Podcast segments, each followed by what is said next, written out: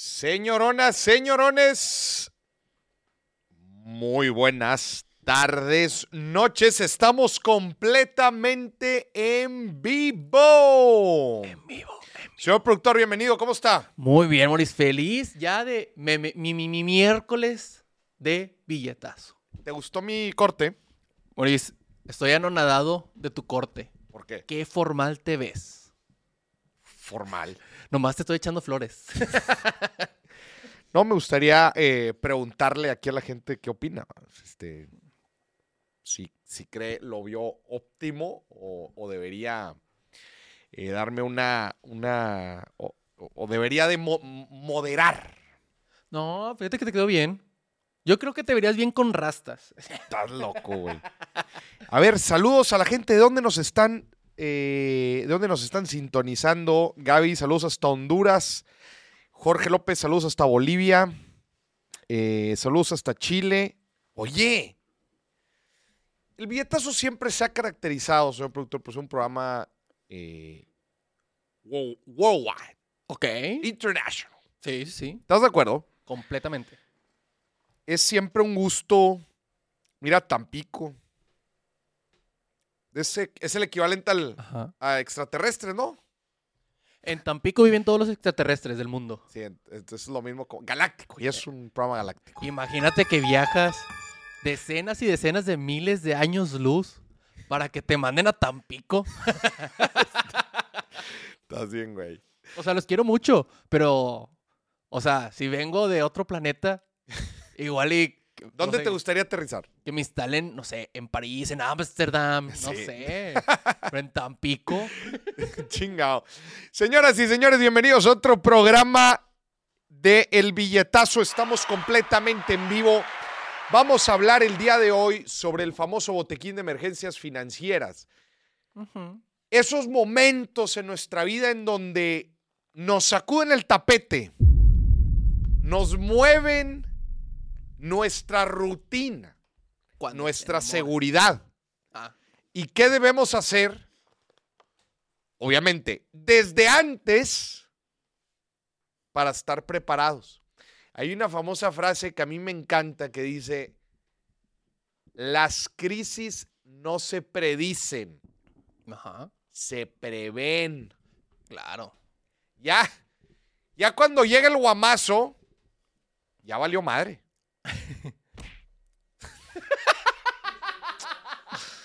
Chingado, güey. apareció, apareció.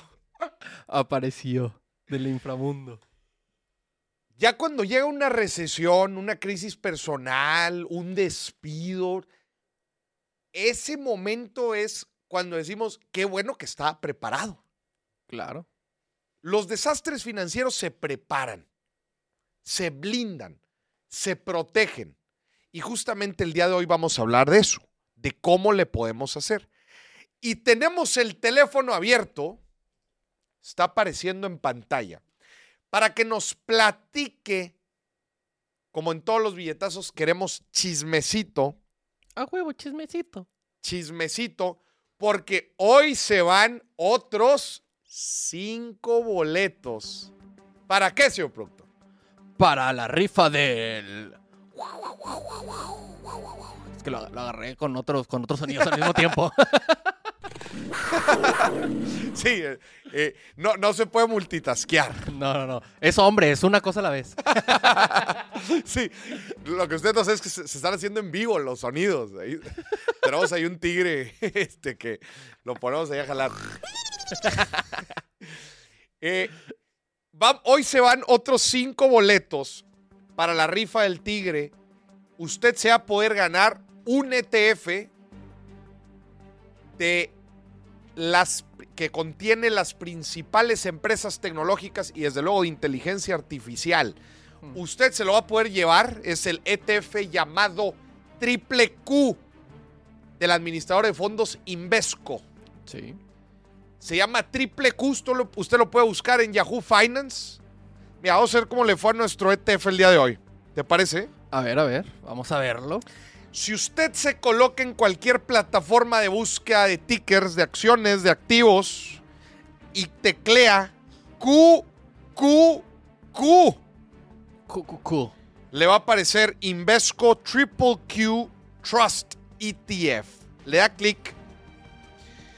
Hoy le fue mal. Mal día para revisarlo. Mal día para revisarlo. le, oye, casi 2% abajo. Bueno, un 2%. No, no, eso es mucho, güey. Por, por dos días, este, le fue mal, pero en general a las acciones les fue mal el día de hoy, porque hubo una noticia importante. La Reserva Federal tomó decisión de política monetaria. ¿Y qué hizo, señor productor? No tengo ni idea, Moris, porque estuve aquí todo el día grabando. Jalando. Alguien tiene que jalar, no puede ver las noticias todo el tiempo.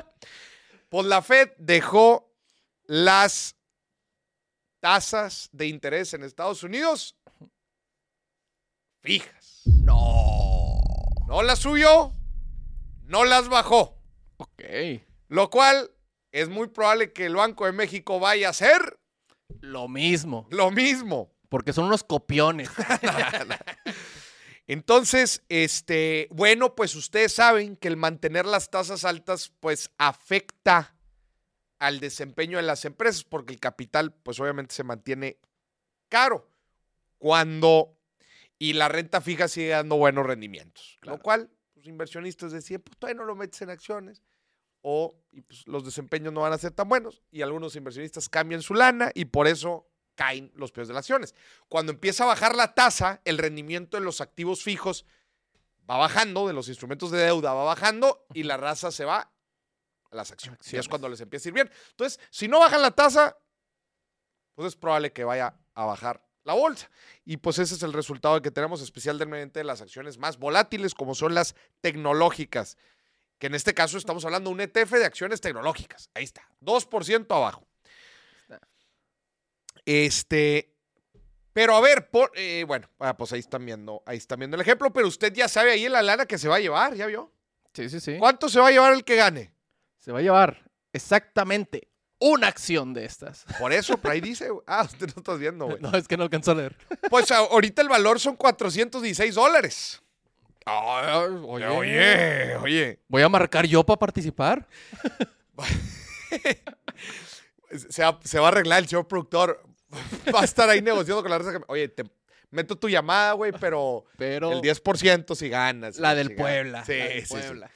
No, eso es el valor actual del ETF triple Q, Ok. ¿verdad? Que son 416 dólares. Entonces, el que gane, para facilitar el tema de la transacción, pues le vamos a depositar el billete. Claro. Pero Es un como pedo está- pasar acciones de. Como está el superpeso, no me preocupa tanto.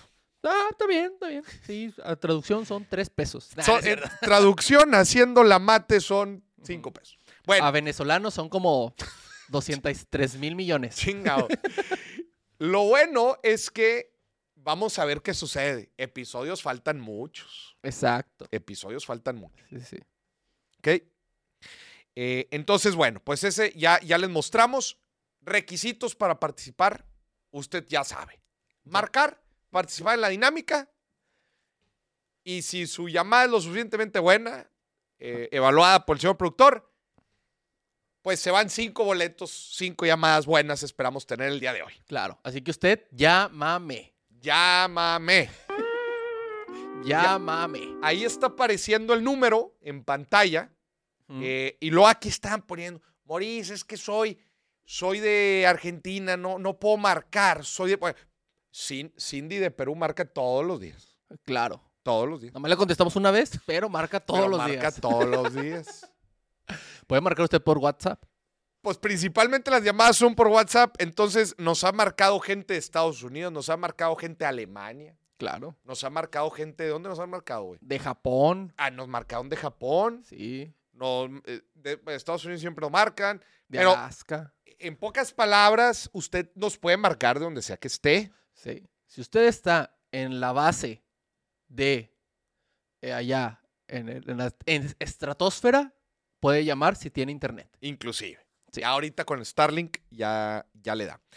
Bueno, Vamos a hablar del tema de hoy. Bueno, agradecimiento a nuestro patrocinador de la quinta temporada, religioso, nuestro gran patrocinador, Casa de Bolsa, Finamex.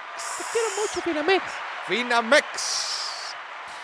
Eh, más adelante vamos a tener el, el Minuto Finamex. Vamos a Claro. tener la- tres noticias bien interesantes que vamos a leer un poco más hacia, hacia adelante. Tenemos un confesionario financiero, nos, porque es una nueva sección que vamos a estar estrenando, un confesionario, porque la gente, la gente necesita su, a su confidente Ajá. financiero. Que eres tú, Moris. Ese soy yo, Es el psicólogo del dinero. el psicólogo. Sí. del dinero. Y eso nos van a. No, no- n- nos presentan aquí un caso bien interesante.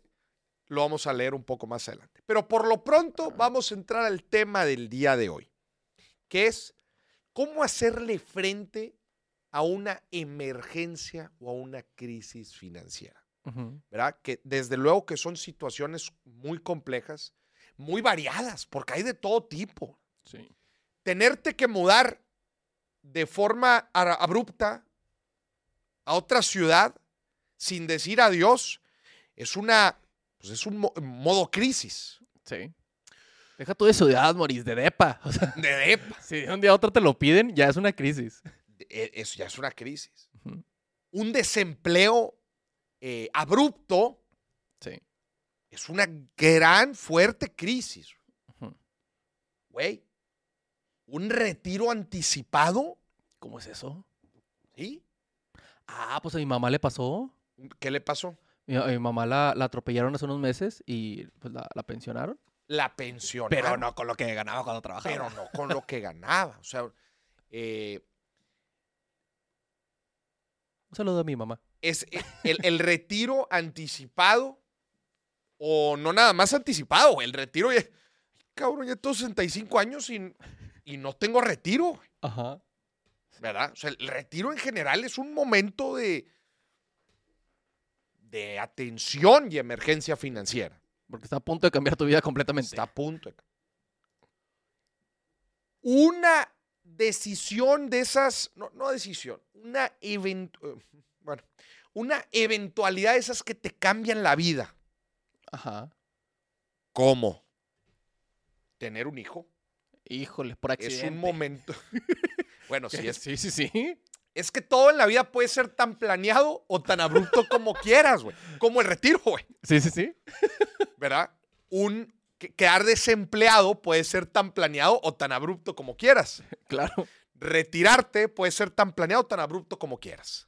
Tener un hijo es tan abrupto o tan planeado como quieras. Muy abruptos ahí últimamente. ¿eh? Últimamente hay unos muy abruptos. Pero Muy el, brutos. el punto es que obviamente cuando algo nos, nos, nos agarra de forma abrupta, de forma imprevista, desde luego que es algo que nos va a afectar mucho. ¿Por qué? Porque vamos a enterar, vamos a tener que estirar ligas y hacer cosas que normalmente no hacíamos. Nos vamos a tener que eh, eh, eh, salir de la caja, ¿verdad? Para resolver el problema. Desgraciadamente, muchas veces la gente empieza a pedir prestado, se endeuda, empieza a vender cosas y pues todo eso nos mueve nuestra estructura financiera. El mejor de los casos, porque crisis va a haber, eventualidades de estas va a haber. Todo el tiempo. Lo mejor que podemos hacer es planearlas y protegerlas, Ajá. ¿ok? Inclusive, escúchenme bien, si la forma de protegernos es un seguro contra el desempleo Sí. o es hacer un retiro voluntario de la Afore, por ejemplo. Ajá. hacer un retiro anticipado, así es el nombre oficial, retiro anticipado de la subcuenta de retiro cesantí vejez. Sí, sí, sí. Puede ser. Puede ser. güey. Sí. A lo que voy es que hay muchas formas de blindarnos contra una crisis financiera. Y el día de hoy vamos a hablar de eso. Es corrupto. ¿Les parece? Me parece perfecto, Moris. Solamente que les voy a decir una cosa. A ver. La mejor forma de blindarnos para una crisis financiera es hacerlo con tiempo. Es planeando el blindaje con tiempo. Es decir, en, los, en las épocas de vacas gordas, te proteges de las épocas de vacas Flacas. flacas. Sí, sí, sí. No esperar. Yo lo platico mucho, señor productor, en mis conferencias, cuando me toca dar conferencias con empresarios. Ajá. A mí me ha tocado trabajar mucho con empresas familiares. güey. Y siempre les digo a la gente, una empresa familiar tiene que ser institucional, es decir, tiene que tener reglas claras. Ajá. Reglas de que si los hijos van a entrar a trabajar, reglas de si los, eh, eh, eh, este, los yernos van a entrar a trabajar, ¿verdad? De cuáles son las reglas para ser director, cuáles son las reglas de sueldo, compensación, etcétera. Ujú.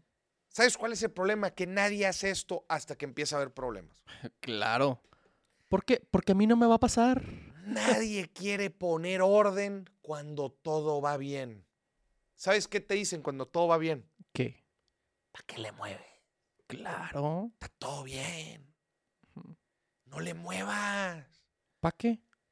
Porque luego le tienen miedo a moverle. Porque dicen, oye, al ingeniero, si funciona, no le muevas. Ni le muevas. Eso está mal. Porque cuando funciona, tienes que generar ciertas protecciones, mecanismos de protección, blindaje, para, para el futuro. Digo, el caso de las empresas familiares es muy puntual, pero para en el futuro estar preparados. Y cuando todo estaba bien, lo arreglaste, güey. Sí. Quieren arreglar las cosas en las empresas familiares cuando ya están todos peleados. Está cañón. Cuando ya el, el tío al que todos le hacían el feo ya se robó el dinero y se fue. Ya cuando el tío se robó el dinero, pues ahí lo quieren arreglar.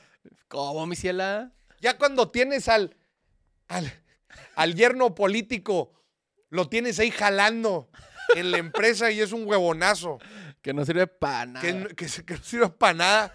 Ya cuando lo tienes ahí, Sí. Ya Ahí cuando es- tienes de productor, ya cuando lo pusiste de productor, ya no hay quien lo saque. ya está cañón. ¿Y ahí qué haces? No, señoras y señores. Las crisis se planean desde antes. Corre. Está diciendo aquí, díganle, díganle a la FED que, que vea el billetazo. No estaría mal a, a- Powell. Entonces, si a le, le tengo una noticia, si a usted le está viendo, le, le está yendo bien en su negocio, en su trabajo, está ganando billete, este es el momento en que usted tiene que prepararse para cuando la marea baje, como aquí pusieron en el chat, esta famosa frase de Warren Buffett, cuando la marea baja, te das cuenta quién estaba nadando sin traje de baño. Claro. Esta es una gran frase. La marea significa los tiempos. Alta marea, tiempo bueno. Baja marea, tiempo malo. ¿Correcto? Traje de baño es la protección. Cuando la marea está alta, ponte el traje de baño, güey. Pues sí. Para cuando baje lo tengas puesto. Sí, sí. Y ya nadie te vea tus cositas. Nadie te vea tus cositas. güey. Que serían los problemas. Que serían los, Pues sí, ¿no? las desgracias. Las de- Ándale, las desgracias. Entonces, bueno, aquí tengo un, el botequín de emergencia que les tengo preparado el día de hoy Ajá. consta de tres pasos. A ver. tres pasos para blindar nuestras finanzas de cualquier crisis. Maurice, dame ejemplos de crisis de todo tipo, ¿eh? Médica, de salud, de desempleo, Claro. a nivel sistema, güey. Claro. Nivel sistema. Güey, no hay jale, güey. Los negocios les está yendo de la chingada, andan, andan corriendo gente. Una pandemia. Una, pan- una pandemia, güey. ¿Qué mejor ejemplo quieren? Una pandemia. Oye, un divorcio, Híjole. una separación, Claro. un hijo. Ah, caray, Mauricio, eso es una crisis. Si no lo planeaste. Si no lo planeaste, es una crisis. Un accidente. Claro. Cualquiera de estas cosas son ejemplos de crisis. Y con los siguientes tres pasos lo vamos a poder proteger, no en el momento, antes. Pero antes de entrar a los tres pasos, Sí. quiero platicar de cómo entrar en modo crisis. Pero antes del modo crisis, Maurice, recordar a la gente que se suscriba a este canal, porque Claro. hay mucha gente que ve esto y no está suscrita. A mí me impresiona eso, güey. Sí. ¿Cómo puede ser que estés viendo y no te suscribas? El 80%, Maurice, de, de la gente que ve esto no está suscrita. Es muy fuerte ese dato. Ajá. Vamos a revisar en, en la próxima vez que demos el premio Ajá. que va a ser a finales de esta temporada. Vamos a revisar si la gente está suscrita al canal. Si no está suscrita, Ni modo. cambiamos de ganador. Correcto. ¿Estás de acuerdo? Me parece bien, Maurice. Bueno.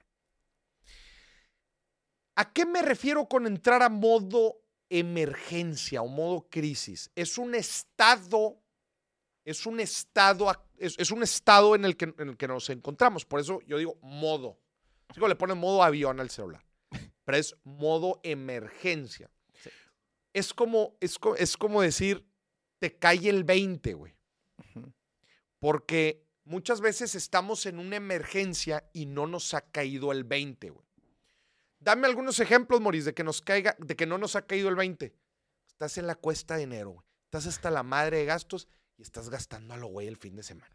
Correcto. Sí, sí, sí. Carnal, no has entrado en modo emergencia, no has entrado en modo consciente, güey. Sigues en la lela, güey. No te ha caído el 20, güey. Te queda el 20 que ya no tienes dinero. ¿Te Carnal, lo sigues la gastando? cuenta está vacía. Seguimos en enero, güey. Sí, el día 84 de enero. Día 84 de enero y tú sigues con eso. Sí. Entonces, ¿en qué consiste entrar en modo emergencia, en modo crisis? Son dos cosas muy, perdón, tres cosas muy puntuales. Número uno, es importante comunicarlo a nuestros seres cercanos. Correcto.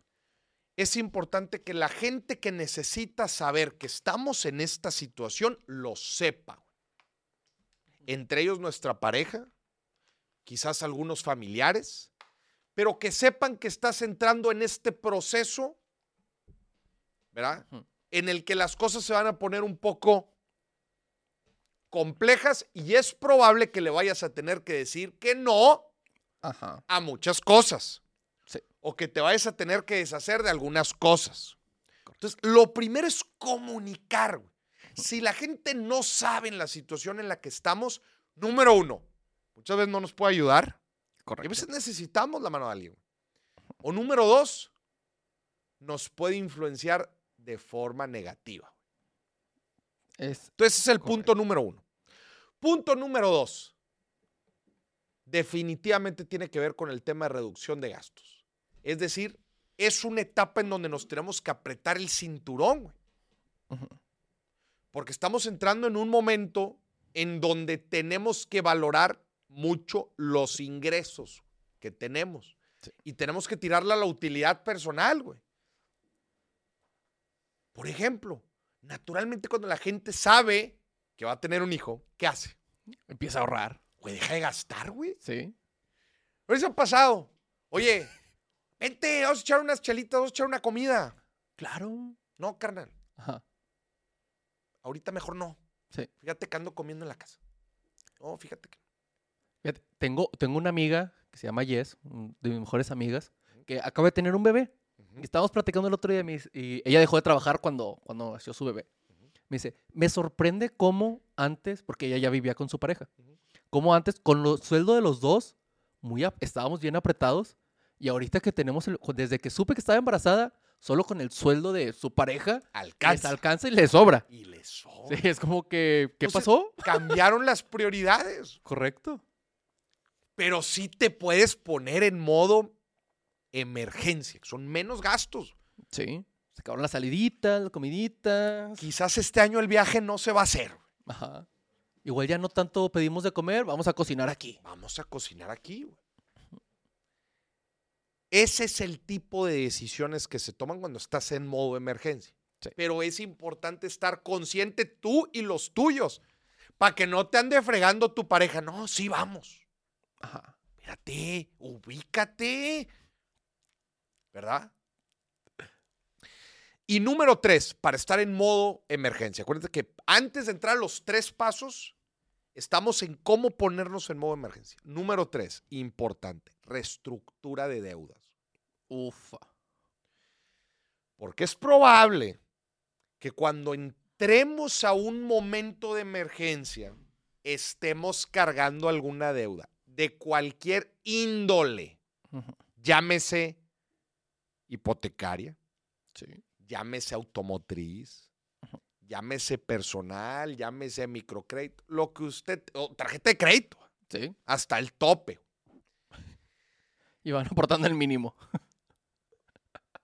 Y si llega una emergencia, es importante ponerle ojo y entender nuestros flujos para ver si lo tenemos que reestructurar. ¿Para qué? Para ver si pateamos un poco las mensualidades a algunos plazos y así, mira, no tengamos que descapitalizarnos en el momento en que no, en que no podemos. Correcto. Eso es importante. En el momento de una emergencia, no descapitalizarse. Muchas veces la gente me dice, Moris, pero es que chino, hombre, me van a cobrar un poco más de intereses. ¿Sabes qué les digo? No pasa nada. Ajá. Sí. Si vas a reducir el pago de 50 a varios pagos de 10, aunque esos pagos de 10 van a involucrar intereses, pero vas a salir de la horca en el que estás ahorita, Claro. dátelo. Deja de ser un tema de intereses, sino más de tus flujos. de flujo. Ya no es un tema de rentabilidad, de que, chingado, es que pues, estoy pagando más de lo que iba a pagar. Sí. Pero probablemente para después ya tengas un trabajo. Correcto. Ya habrá pasado la emergencia. Y probablemente si la dejas así, para, van a ser muchos más intereses de que no le estés pagando. Claro, porque te vas a, vas a perder tu lana. Ajá. La reestructura de deudas es una forma muy importante y muy eh, eh, eh, y, es una herramienta importantísima al momento de gestionar emergencias. Tanto es así que, por ejemplo, cuando nosotros sacamos un crédito hipotecario, nos están cobrando un seguro. Sí. O cuando sacamos un auto a crédito, nos obligan ahí a pagar también un seguro. Pero el crédito hipotecario, el seguro incluye, en la, en- en la mayoría de los casos, incluye un seguro contra desempleo. ¿Qué quiere decir? Si tú te quedas desempleado, ¿quién va a pagar las mensualidades? Tú puedes aplicar a este seguro y el seguro te puede pagar varios meses Sí. de las mensualidades del crédito hipotecario para que no andes hasta acá. Imagínate, no tienen ingresos y tienes que estar pagando todavía. Revise lo que mucha gente no sabe. Ese lo tenía mi papá. O se quedó sin trabajo. Seguro de desempleo. Estuvo seis meses y ya cuando regresó fue que, ¿qué onda con la casa? Ah, no, tenía seguro y y lo estuvo están". pagando. Sí. Hay que nada más ver bien, porque hay seguros que te cubren tres, seis. Hay algunos que son hasta 12 meses, güey. Son un año, güey. Tienes que presentar alguna documentación, Claro. este, y no es, y, y- y no aplica si, si, si te vas tú, ¿ah? Así renuncias no aplica. Sí. No, no, no, no aplica. ¿Ok? Entonces, el tema de reestructura de deudas es importante. Ya cuando comunicaste a tu gente, ya cuando redujiste tus gastos y ya cuando reestructuraste las deudas, se podría decir que tu mente ha entrado en modo emergencia. O sea, ya estás listo para protegerte. ¿ok? Y la protección involucra tres puntos importantísimos, señor productor. A ver. Tres puntos importantísimos. Ponme el triángulo. Ahí están. Diversificación. Este es el triángulo de la crisis financiera. güey. Diversificación, protección Claro. y activos invisibles. Ahorita les voy a platicar cada uno de los tres. Si usted pone en práctica este triángulo, y me gustaría que conforme lo vaya platicando, usted vaya palomeándolo en el, como si fuera prácticamente una lista de decir qué tiene cubierto y qué no, y qué le falta trabajar. Porque estos tres puntos que usted está viendo ahí le van a ayudar, o sea, si los tiene cubiertos todos, se lo aseguro, no hay crisis que, le, que no, hay, no va a haber crisis que le afecte. Es que estoy leyendo sin como si fuera clase en línea. ¿Puedes repetir lo último? pues regrésale. pues regresa. Tres puntos importantes. ¿Ok? Empezamos con el que considero yo que es el más importante, la diversificación. Ujú. ¿Qué te llega a la mente, señor productor, cuando hablamos de la palabra diversificación? Pues como la misma palabra lo dice, diferentes. Diversos. Diversos. dif- diferentes o diversas formas. de- Diversidad. Exacto.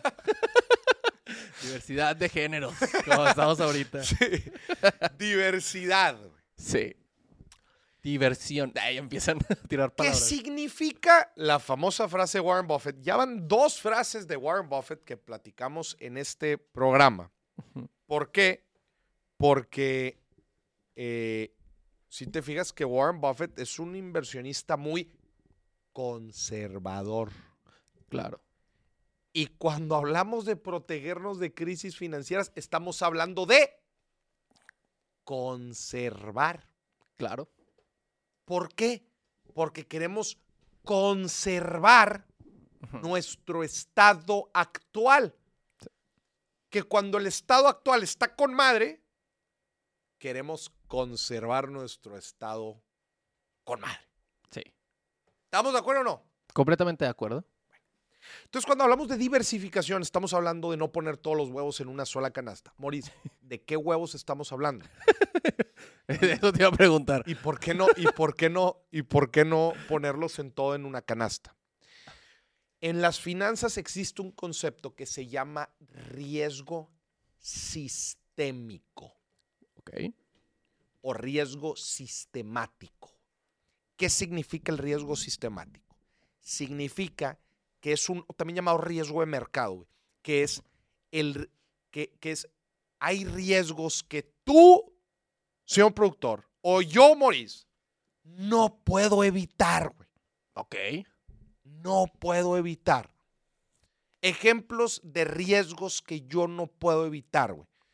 Que venga un huracán, aunque no hay huracanes en Monterrey, pero que venga un huracán y haga un desmadre, güey, aquí y se lleve la, y, y afecta a las empresas, afecta a la economía. Que la violencia eh, crezca en nuestra ciudad y afecte eh, la economía, güey. Claro. No puedo evitar muchos de los accidentes, muchas de las eventualidades que acabamos de platicar ahorita. Esos son riesgos que están ahí, están ahí, ni modo. ¿Algún día te puede tocar o no te puede tocar nunca? Algún ¿Quién día sabe? te puede tocar o no te puede tocar nunca, pero no hay nada que puedas hacer al respecto para que suceda o no. Correcto.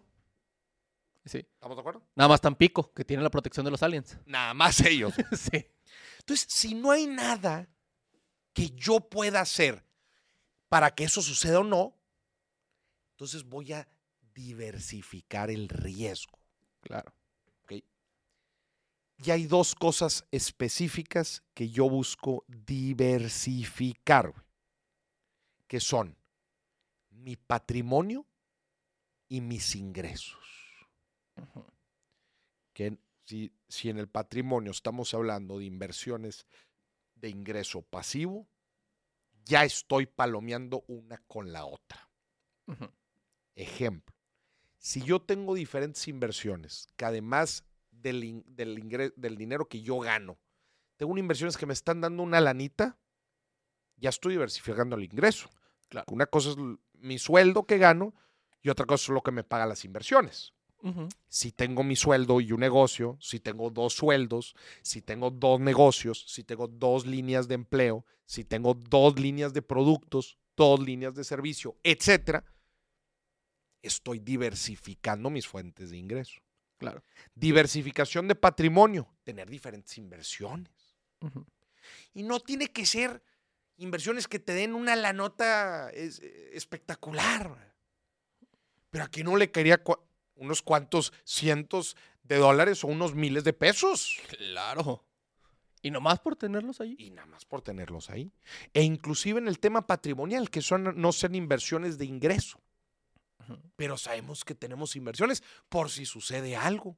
Claro. Tenemos un terrenito por ahí, tenemos unas inversiones en bolsa por allá, tenemos nuestra inversión por el retiro para allá, etcétera. Correcto. Yo sé que si llega una eventualidad, puedo vender este activo y me hago del dinero. Estoy diversificando tanto mi ingreso como mi patrimonio. El tío se robó el terreno, no importa, tengo otros dos. es una broma, Puede ser, puede ser. pero puede ser. Sí. Pero ese es el primer pilar de este triángulo de las keys financieras, la diversificación. Y por eso no invertimos en un solo activo. Por eso tenemos inversiones para diferentes metas financieras, inclusive a diferentes plazos. Claro. Diferentes plazos. Yo, en mi portafolio de inversión, va a sonar estúpido lo que voy a decir, pero yo tengo hasta contabilizado, señor productor, Ok. contabilizado. El cuadro que tengo aquí comprado Claro. y el Spaceman que tengo aquí atrás. Porque tienen un valor en el mercado. Y es una forma de diversificar Sí. mi portafolio específicamente en la clase de activos que se llama arte y coleccionables. Ok. Y dentro de todo el portafolio, inclusive tengo esos dos Bien, bien. contabilizados. Si un día te hace falta una lanita, pum, de volada. Cambio el Spaceman. Ajá. el cuadro, véndelo, güey. Sí. Y ya tranqui. No me generan ingresos, no cubren la otra parte, pero es una forma de diversificar el patrimonio. Sí. En una emergencia lo puedes convertir en cash. Exactamente. Maurice, ¿cómo diversificar correctamente? Los ingresos, me atrevo a decir que no hay una fórmula, ¿verdad? Para decir, para diversificar los ingresos, hay muchas formas. Hay gente que tiene su empleo y en las noches tiene un e-commerce, o en paralelo tiene un e-commerce. Hay gente que tiene dos empleos. Hay gente que tiene dos ingresos en el mismo empleo porque gana por una parte y luego gana bonos y comisiones por otra Claro. también es otra forma. Entonces es muy variado y depende de las situaciones particulares de cada quien. Sí. El patrimonio sí es un poco más analizable. Y la, la regla de dedo, hay dos reglas de dedo que yo le doy a la gente. Número uno, La del dedo. Ya la vas a decir. no, No, otra, no. es otra. Esa es la regla de negociación. Ah, ok, ok. Me emocioné un momento, Mauricio. No. Dos reglas de dedo para diversificar. Número uno, considerando los riesgos de las inversiones. Y número dos, considerando las metas financieras que nos dan nuestros plazos de inversión. Ustedes saben que hay inversiones que se hacen a corto plazo y hay otras que se hacen a largo plazo. Corto plazo, fíjate, deuda gubernamental, pues inviertes en CETES, en una SOFIPO, inviertes una inversión a plazo. Ajá. Inversiones a largo plazo, pues el ETF que te vas a ganar aquí en el billetazo, Correcto. otras inversiones en bolsa, fondos de inversión, retiro. Ya estás invirtiendo en diferentes activos a diferentes plazos, Sí. pero también en riesgos. Esa era la primera parte, plazos y metas. Y el otro son riesgos. ¿Por qué riesgos, Moris? Porque no es lo mismo si te ganas el ETF aquí de empresas tecnológicas. A ver, te voy a poner un examen, señor productor. A ver. Si tú inviertes, si te ganas el ETF del billetazo, Ajá. que tiene un ETF de empresas tecnológicas. Correcto. Y luego te sobra otra lanita y dices, oye, pues la voy a meter también en una inversión, voy a comprar una accioncita. Ok. Y la inviertes en una empresa que se llama Apple. Ok. ¿Te estarías diversificando realmente o no? Yo diría que no. ¿Por qué no? Porque las dos son empresas tecnológicas. Pues sí, papá. Está, saqué 10. Bonos extra para producción. ¿Qué güey? No. Ah, pero son de tecnología las dos. Sí, exacto. Entonces no estás diversificando el riesgo, porque los riesgos a los que se puede enfrentar una empresa de tecnología, pues son los mismos en, el- en los ETF, son empresas de tecnología, son, son los mismos. Estás emitiendo lo mismo. Entonces, esa es una forma de diversificar el patrimonio. Lo que le puede afectar al cuadro que está aquí afuera, probablemente no le va a afectar a, a la Sofipo, donde tengo también una lana, güey. Correcto. O al ETF de tecnológicas. Sí, O al emprendedor que le metió una lana. Porque es una empresa de manufactura de productos eh, nutricionales. Son riesgos, mira. A él le vale el arte. O sea, A él- si, el, si el compadre, si a Mr. Brainwash le, le- le carga la fregada, su carrera se va a la chingada, el compa va a seguir haciendo gelatina Claro, y la Sofipo va a seguir prestando lana. claro. No les afecta. No les afecta. Diversificación. Diversificación. Te voy a hacer otra pregunta, señor productor. A ver, a ver. Vamos a ver si, a ver, ¿qué tan bueno andas en este tema de diversificación? échamela, tú échamela. La pregunta. Si invierto a CETES a un año Ok. e invierto en una Sofipo a un año. ¿estoy diversificado o no? Qué buena pregunta, Mauricio. Te voy a, te voy a desarrollar mi lógica. La Sofipo Ajá. presta según, pues, las tasas que hay y así. Y la, los CETES, Ujú. Pues también van relacionados un poquito por ahí, según el rendimiento que te dan. Ajá. Entonces yo diría que no, ¿Qué- ¿No qué? que no estás ¿Sí diversificado. o no? Oye, lo anda haciendo bien, Al. Eh, tú dices que no estoy diversificado. Pero es que también le prestas a, o sea, los CETES es como si le estuvieras prestando al gobierno. Y acá le prestas a la gente random. Te- ya te deberíamos de dar la maestría en finanzas, señor Oh, Usted se la merece. Se la merece. Entramos a un tema bien interesante que se llaman, y diga, ya me voy a poner bien técnico, espero que no me, no, no me empiecen a echar en el chat. Dice Sebastián Mendoza, 49 pesos para el bono del productor. Gracias. Ah, los donó. Sí, los donó. Toda madre. Oye, este. Ya entramos a un tema, porque te acuerdas, acuérdate que estamos hablando de diversificación con respecto a riesgos, Ajá. ¿verdad? Sí me están siguiendo hasta ahí. Sí, sí, sí. Bueno, ya a esta pregunta que te acabo de hacer, entramos a un tema ya en donde es momento de definir los riesgos. Claro. No todos los riesgos son iguales. Sí, sí. Acabamos de tocar dos, dos riesgos muy particulares, especialmente en instrumentos de renta fija o de deuda, que son riesgo de tasa de interés Sí. Y riesgo de crédito, que no es lo mismo. ¿Cuál es el riesgo de tasa de interés, señor productor? Pues la tasa de interés, pues como estaba diciendo hace rato, la Fed dijo de que, eh, pues mantengo esto y afecta a las tasas de acá. Ajá. Entonces, ¿cuál podría ser un riesgo de tasa de interés para ti? Imagínate que, que la Fed dice, voy a subir, bueno, el gobierno dice, lo vamos a subir tantos puntos base o bajar. Ajá. Un movimiento en tasa de interés que te afecte a tu inversión. Correcto. ¿verdad? Eso es un riesgo. Sí. Y hay otro riesgo que se llama riesgo de crédito. Ajá. ¿Cuál es el riesgo de crédito? Que no te paguen. Exactamente, que no te paguen. Apenas iba a decir, no sé, y se me vino la respuesta. Eso, güey, es que andas hilando, andas hilando. Te digo que anda, te deberías, cuando me den el doctorado a mí te lo voy a dar a ti también. Una foto así los dos. Honoris causa, güey. Te Vamos a hacer el doctorado honoris causa. Bueno, ¿estás de acuerdo? ah? Hasta ahí estamos bien. Ahora volvamos a las dos inversiones. ¿Ok? A ver. Sofipo a un año, CETES a un año. Los dos, te vuelvo a preguntar, ¿estás correctamente diversificado o no en los dos? Sí. ¿En cuál? Pues en las dos, ¿no? O sea, en los dos riesgos que estamos hablando. Ajá. ¿Son lo mismo o no son lo mismo? No, no son lo mismo. ¿Te diversificas o no te diversificas? Sí. ¿En los dos riesgos? Como en los dos riesgos. Riesgo de tasa de interés y riesgo de crédito. Ah, so- son diferentes riesgos, por lo tanto estás diversificado. Ajá, los dos están impactados por los dos, güey. ¿Sí o no? O sea, Sí, a los dos les afecta la tasa de interés y a los dos les, af- les afecta el riesgo de crédito. Correcto. Mi pregunta hacia ti es, Ajá. si, eh, o sea, la pregunta es la siguiente.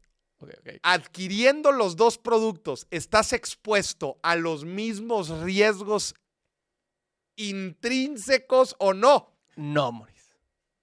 No estás expuesto a los mismos riesgos intrínsecos. O sea, en teoría sí, pero intrínsecamente no. a ver, ¿por qué no? Por el, a la persona a la que le estás prestando. Exactamente, güey. Entonces, ri- No, hoy andamos on fire. te pregunto yo a ti, evaluando el riesgo de tasa de interés, Ajá. ¿estás diversificado o no estás diversificado? Correcto. Sí, sí, ¿Sí, o no? Sí. No. ¿Por qué ahora? ¿Por qué no? Porque ambas inversiones fluctúan más o menos igual cuando sube o baja la tasa de interés. Ahí no, o sea, si la bajan, los dos bajan, güey. Ah, sí, sí, sí. Ahí no estás diversificado. Ok. Estuvieras correctamente diversificado si a esta no le afecta la bajada de la tasa, porque los CETES van a bajar, güey. Ok. ¿Ya me entendiste? Sí, sí. Entonces estoy.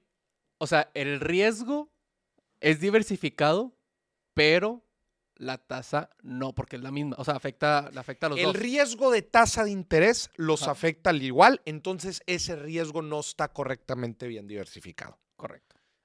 Te voy a hacer la misma pregunta para el segundo riesgo. Riesgo de crédito. ¿Está correctamente diversificado o no? Ahí sí. ¿Por qué? Porque le prestas a diferentes personas. Exactamente, güey. Oh, Exactamente. Porque en un activo le estás prestando al gobierno y en otro, pues, el modelo que tenga la Sofipo, güey. Ajá. Entonces, si la Sofipo te queda mal, ¿el gobierno te queda mal?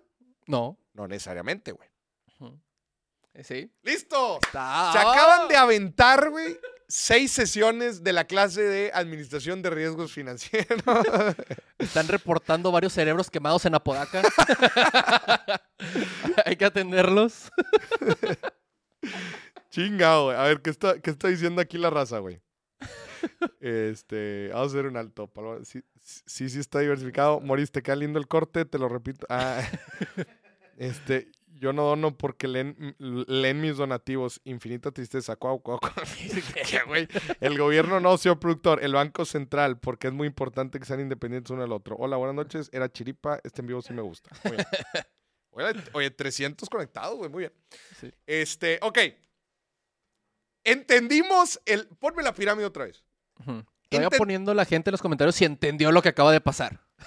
A ver, gente. Si entendieron esta breve lección de administración de riesgos financieros, pongan en el chat si sí le entendieron. Lo único que hablamos es de cómo diversificar correctamente una inversión. Sí. Creo que se entendió. ¿Y sabes qué, señor productor? Lo mismo podría aplicar al evaluar el riesgo en nuestros ingresos, güey. Ok. Vamos al ejemplo. A ver. Yo tengo, yo trabajo en un empleo Ajá. Y en el empleo, en el empleo recibo un sueldo y también recibo comisiones. ¿Están correctamente diversificados estos ingresos o no? No. Son, pero, primera pregunta, ¿son dos ingresos, son más de un ingreso? Sí. ¿Están correctamente diversificados? No. ¿Por qué no? Porque los dos dependen del mismo trabajo. Si el, si el negocio quiebra, ¿qué pasó? Pues me quedé sin trabajo y sin los bonos. Los dos valieron madre, güey. Sí. Si tengo un negocio, si tengo un empleo, recibo un sueldo, y tengo un negocio de otra industria en las noches, Ajá. o los opero en paralelo, ¿estoy correctamente diversificado, sí o no? Sí. Sí. Sí. Porque te pueden correr, pero tu negocio sigue funcionando. Muy bien. O tu negocio puede quebrar, pero sigues trabajando. Ok, bien. Otro ejemplo. Tengo trabajo en un negocio de construcción. Ok. Tengo un empleo en el trabajo de construcción. Ajá. Gano comisiones por el trabajo de construcción. Y aparte tengo un negocio en donde rento maquinaria de construcción. güey. Ok. ¿Cuántos ingresos son? Ahora, a ver, era. Tiene, un- tiene un negocio, tiene el trabajo, tiene las comisiones y renta. Cuatro. No, no, no. eh, Eran los, no, no, eh, el negocio ya no. Eran tres. Ah, ok, los tres. El sueldo, ¿Sí? las comisiones Y la renta de maquinaria. y la renta de maquinaria. Es su negocio. Tres. Sí. ¿Cuántos son fijos y cuántos son variables? Uno es fijo, dos variables. Uno es fijo, el sueldo. ¿Sí? Dos variables. Correcto. ¿Está correctamente bien diversificado o no? Sí, porque su negocio, aunque sea de la misma rama, si lo corren del trabajo, pues puede seguir funcionando. Ok. Aquí se pone un poco tricky. A ver, a ver, si le renta su propia empresa y... Oye, como Newman, el de. El de. El de. El de. WeWork. Ya, claro. Hijo de la chingada, güey. ¿Sí, sí saben ese trip? Sí, sí, sí. O sea, pero- el cabrón tenía, güey, WeWork. Ajá. Pero la marca We Ajá. la tenía su nombre. Sí. La cual rentaba, güey, Ajá. a su empresa. Y no solo eso, el güey tenía edificios a su nombre, los cuales rentaba, güey, a la empresa, pero todo lo hacía con dinero de la empresa, güey. Claro. Ahí sí ya vale tu negocio, tu carrera.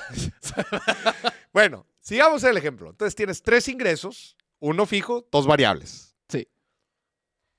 Cualquier persona podría decir está correctamente diversificado. ¿Por qué? Porque dos de ellos dependen de un de- del empleo y otro depende de un negocio. Ajá. Si el empleo se, si el nego- si, si la empresa en donde laboras se va al carajo, Sí.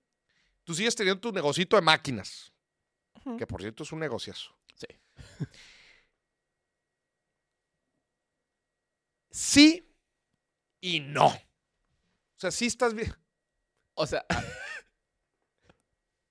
te estamos esperando, te estamos esperando. Alan, estamos esperando que lo eches, güey. Oh, no. ¿Sí o no? Es que vi a Alan así, vi a Alan así. Y todos así Dije, esperando. Sí, todos así. bueno, este, entonces, eh, ah, entonces, estás diversificado por esa parte, porque no todo depende de la misma fuente, güey. El problema es que me atrevo a decir que no estás diversificado del todo, güey. Porque es la misma industria. Porque es la misma industria, güey. Y la industria y la construcción, mira, Sí. altas y bajas, y el gobierno hizo no sé qué cosas, y luego consiguieron otro constructor, y es un relajo, güey. Entonces, es una, es una buena diversificación inicial, güey. Claro. Pero como dicen, yo tendría un ojo en el, eh, un ojo en el gato y otro en el garabato.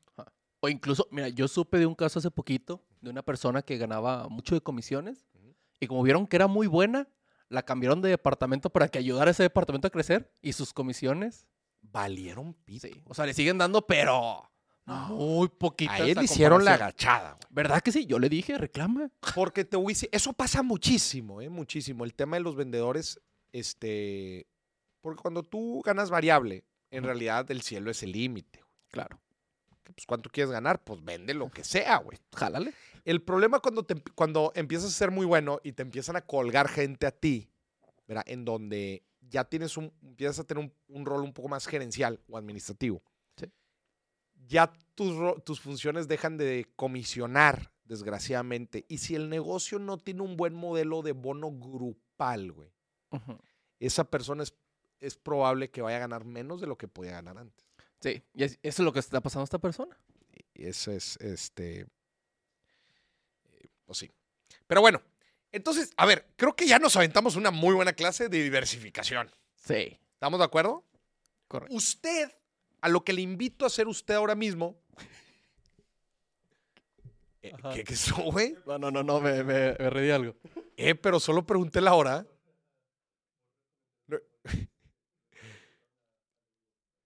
Lo- a lo que quiero invitar, eh, lo que- No, estamos acá haciendo Ah, es que-.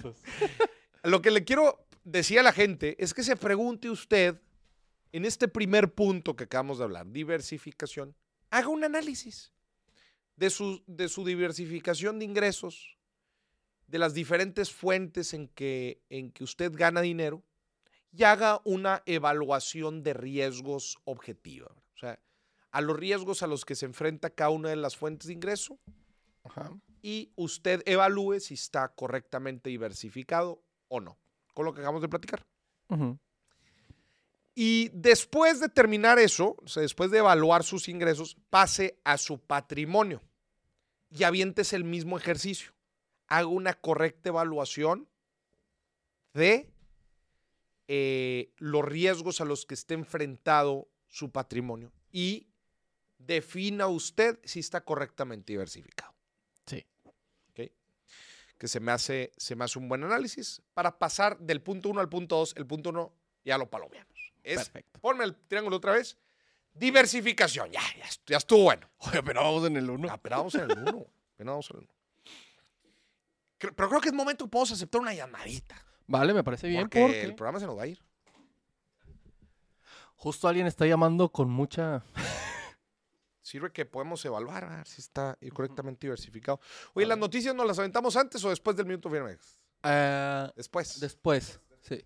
Después. Va, bueno, bueno. Bueno, Bueno, bueno, bueno, ¿quién habla? hola, buenas noches, Mori. Habla Manuel de Guadalajara. Ah, Ma- Manuel, ¿va? Sí, Ya has marcado antes tú, ¿verdad, Manuel? sí, ya, ya. Ya, a ver, recuérdanos del chisme que te aventaste antes, nada más para ubicarte. Ah, no, fue de que hiciste las preguntas para ver qué tanto conocimiento financiero había. ah, este, tú participaste en el quiz. Sí, Ah, ya, muy bien. Oye, a ver, platícanos, Manuel, platícanos eh, alguna emergencia financiera que hayas tenido que vivir, alguna crisis y cómo saliste adelante. pues eh, te voy a platicar que me tuve que, yo estudié ingeniería industrial y me tuve que cambiar de estado. Ok. Entonces, desafortunadamente, pues mis padres no me pudieron apoyar económicamente y pues me tuve que enfrentar a esta situación sola. Y me vine a Guadalajara yo solito, sin conocer, sin nada, y, y, pues a trabajar en la industria. Entonces, eh, pues acá en Guadalajara las rentas son caras y te piden depósito, aval, y pues aprender a moverte por la ciudad y todas esas cosas. Ok. Entonces sí fue un, un reto financiero muy fuerte. ¿Y cómo lo solucionaste? Pues eh, en ese entonces me hice como, pues a trabajar un montón y utilicé las tarjetas de crédito, me, me apoyé de ellas. Y entonces pues yo quiero platicar de hecho pues mi estrategia o algo así, un poco enfocado en esto. Ok, a ver. Pues yo digo que una, como dos mecanismos de, de protección, y, y ahorita voy a meterlo el tema en la tarjeta de crédito, sería como tener un buen fondo de emergencia. Yo actualmente pues, tengo 10 meses de mi sueldo. Y un seguro de gastos médicos mayores. Siento que serían como dos mecanismos Ah, de protección. Manuel, ya te aventaste el programa, ya si quieres darlo tú. no, ju- justamente el, el segundo pilar de, de- de la pirámide es justamente la protección. Oye, 10 meses, tienes, Diez a ver, meses. volvamos a ese tema. Tienes mm, 10 meses de ahorro de emergencia. ¿Sí? Sí, sí, O, o sea, 10 meses de qué? ¿De gastos o de ingreso? de gastos fijos. De gastos fijos. Te voy a hacer una segunda pregunta. ¿En dónde tienes esa lana? Todo está invertido. Bueno, no una parte como el 26% está eh, como en CETES y lo demás sí está invertido. Ah, Ok. ok, o sea, haces un plazo un poquito más largo y lo demás está invertido. Sí, sí, eh, como que lo tengo diversificado en varios eh, como periodos. Unos que tienen liquidez mensual, otros que tienen liquidez a los seis meses y así. Ya, ok. Ok. O sea, pero a- a- al final de cuentas, esos 10 meses de 10 meses de gastos de ahorro de emergencia, lo tienes en periodos menores a un año, Sí, en periodos menos de seis meses, sí. periodo de seis meses. Pregunta número dos. Dices que el 26% me gusta el porcentaje puntual. Así tiene que ser. El 26.7% lo tienes en CETES. Lo demás, ¿en qué lo tienes? En Sofipos. Ok. El beneficio en la Sofipo es que tienes el seguro del IPAP, ¿verdad? De que El te seguro para Sofipos, sí. exacto, que te protege, este, ¿qué, qué son ahorita? 200 mil pesos, ¿ah? Sí, más o menos. 222 mil. 222 mil. A toda madre. Muy bien. No, ¿por qué te hice estas preguntas, Manuel? Porque eh, mucha gente sabes dónde tiene el ahorro de emergencia. En debajo del colchón o en una tarjeta de débito. En una tarjeta de débito. Te voy a preguntar otra cosa. Pues los CETES, ¿qué te están dando? El 11 y cacho, 10 y cacho. ¿Cuánto, te, está- 11.25. cuánto te están dando las, las Sofipos? Pues ahorita lo tengo en Finsus, que está en 14.18, me parece. Salud. Muy bien. No, no, no, excelente. Eh, entonces, a ver, nos estás platicando de tu, de tu estrategia. 10 meses de ahorro de emergencia. Qué chingón. Este. eh, a ver, algunos puristas podrán decir que es un chingo, que no necesitas tanto y que algo de ese dinero lo puedes patear a otros plazos buscando buenos rendimientos. Pero a ver, la verdad es que estás ahorita en época de, tas- de, de tasas altas, la neta es que te estás llevando buenos rendimientos. Es la verdad.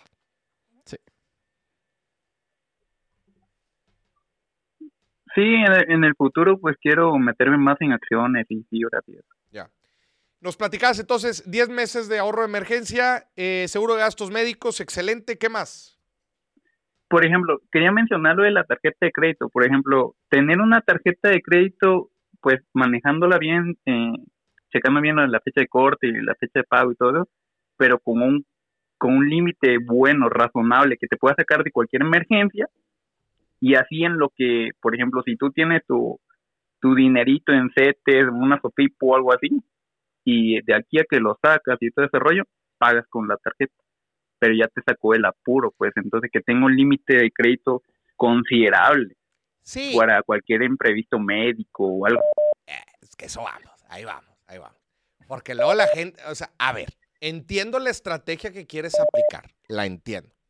Pero luego hay gente, hay, hay gente que abusa, que dice, no, yo para qué quiero un seguro. Yo para qué quiero un seguro. Yo, cualquier cosa, ahí tengo, ahí tengo la tarjeta y tengo la de servicios, la que no tiene límite. Esa. Te dicen así. Espérate.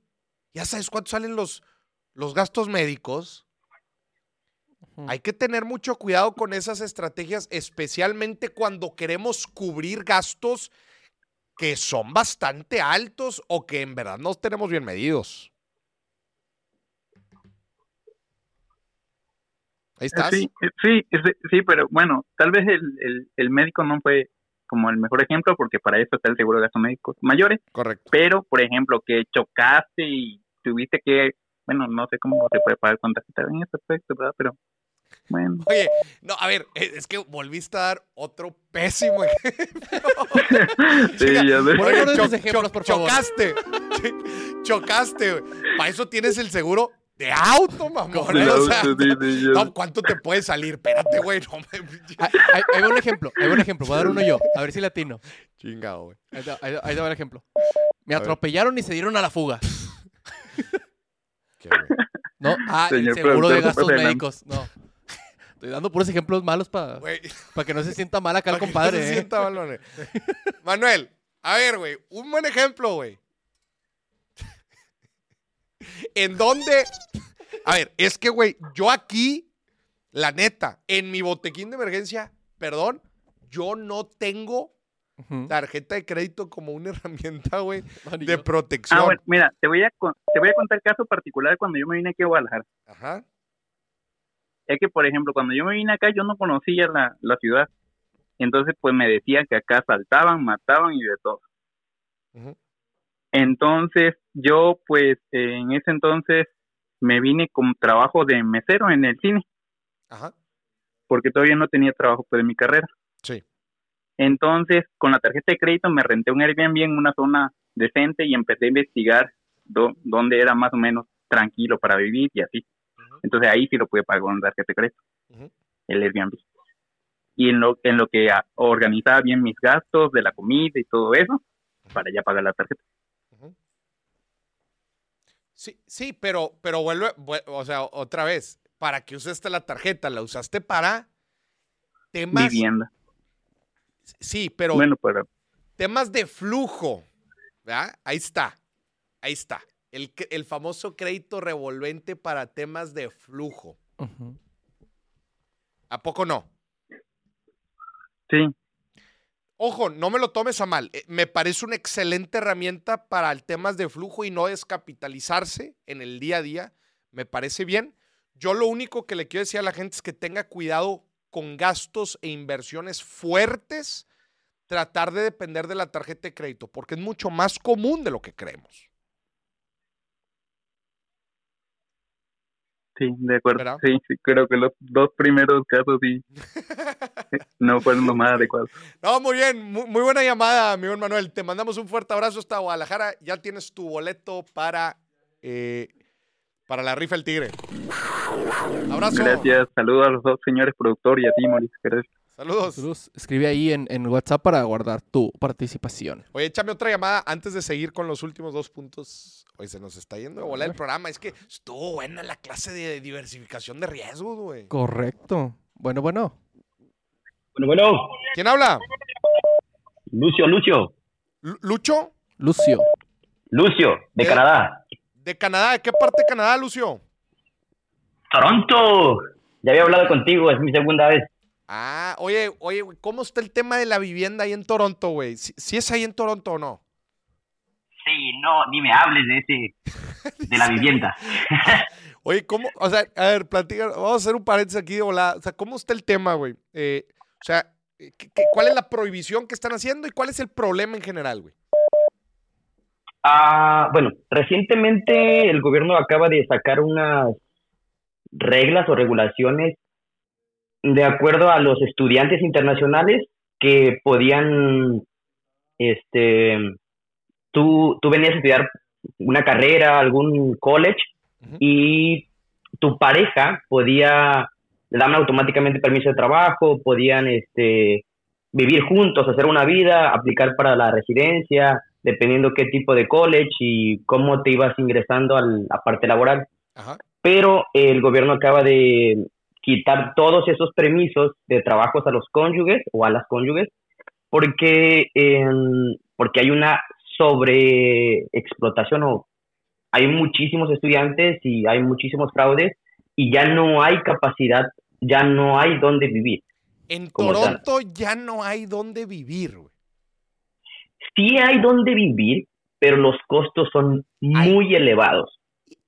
¿Y por qué? O sea, ¿se, Muy- se está mudando mucho extranjero a Toronto o qué?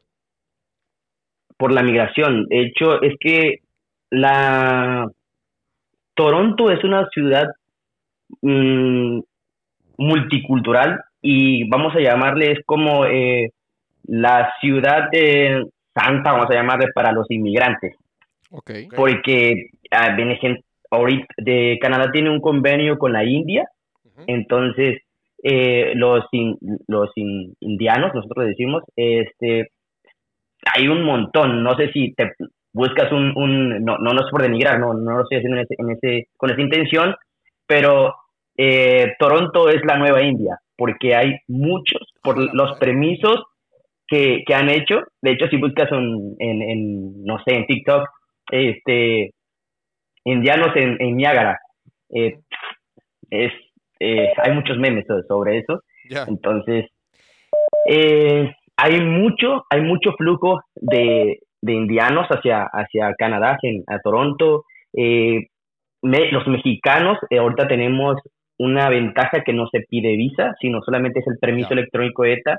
Entonces está facilitando muchas cosas, porque Canadá, al igual que Estados Unidos, es un país de inmigrantes. Ujú.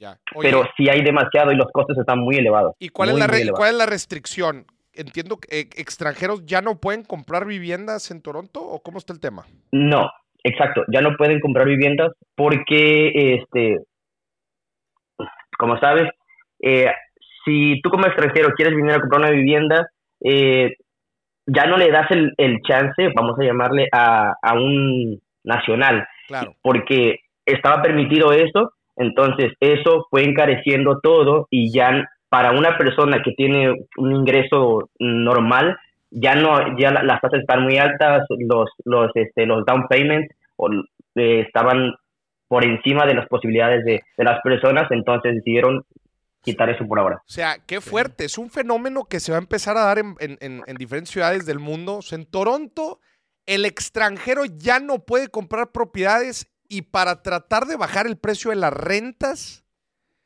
están quitando permisos de trabajo para que la gente ya no se quede y se regrese a sus países. O sea, nos estás diciendo, Correcto. Lucio, ya no hay dónde vivir en Canadá, güey. Ay, güey. Más que nada es por provincias. Vamos a porque está la provincia de Ontario, la provincia de Quebec, eh, Alberta, este, En Toronto. Ya no hay Mm, dónde vivir en Toronto. Toronto. perdón, en Toronto. en Toronto.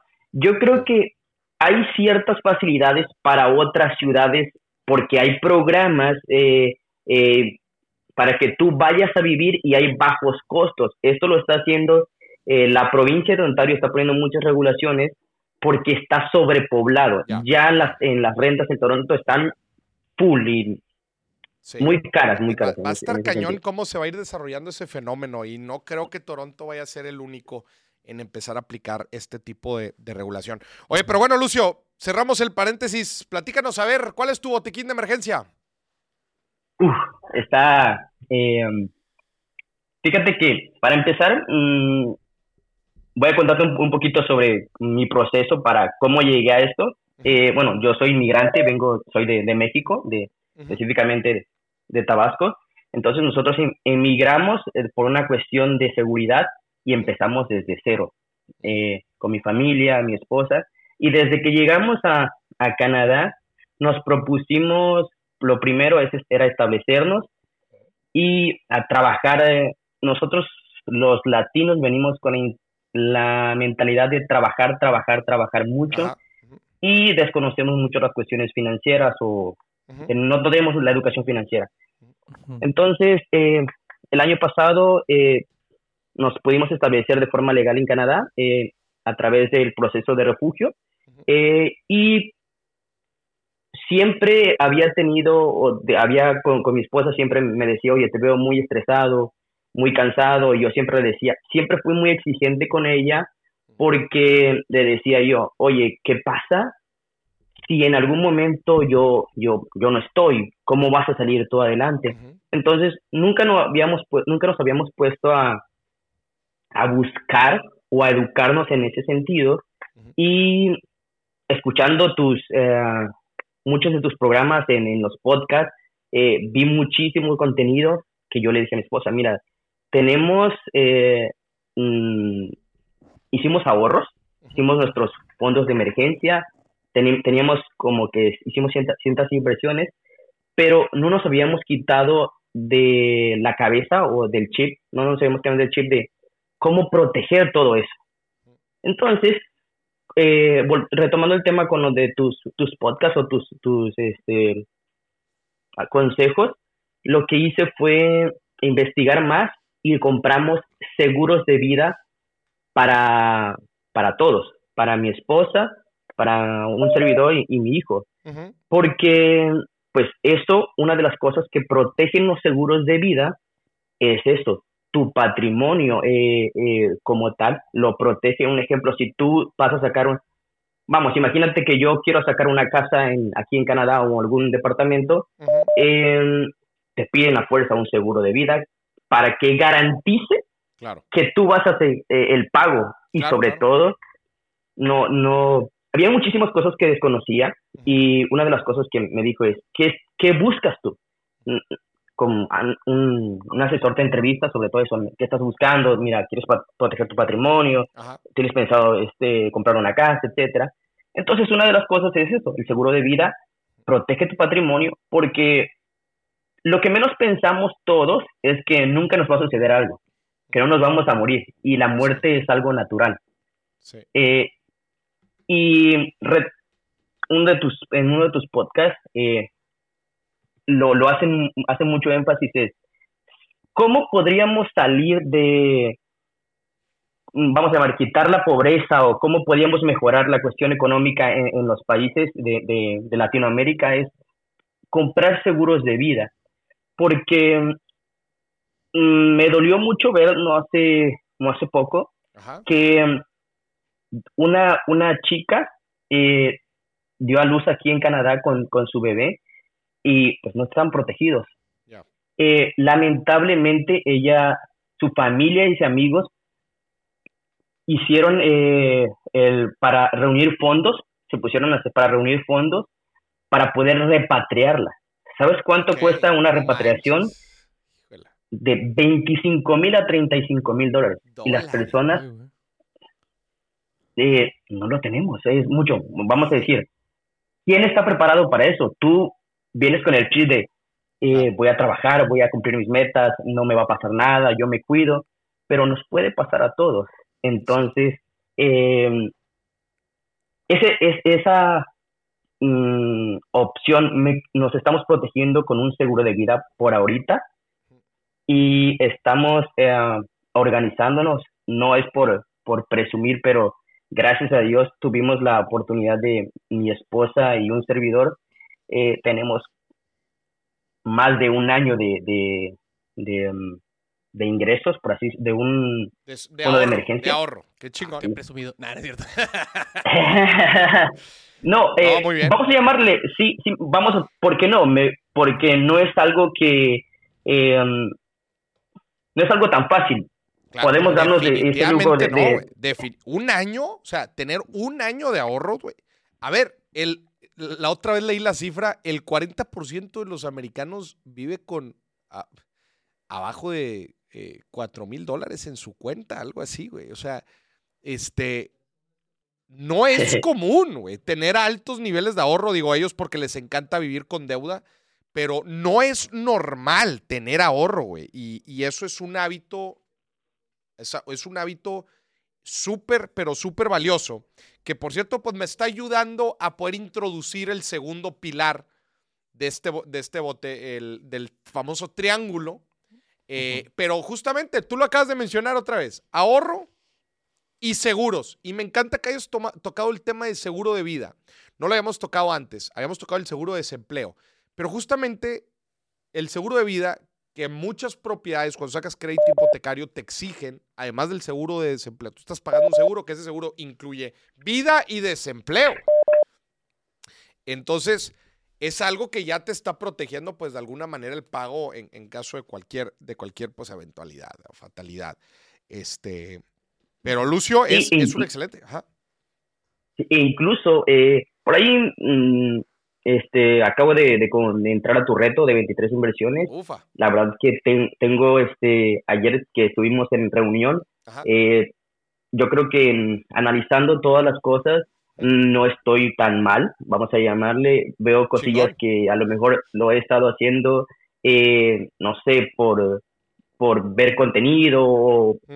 porque, pues, no sé, me gusta eh, es- estudiar o aprender cosas nuevas. Entonces, he estado haciéndolo de, de- de esa forma.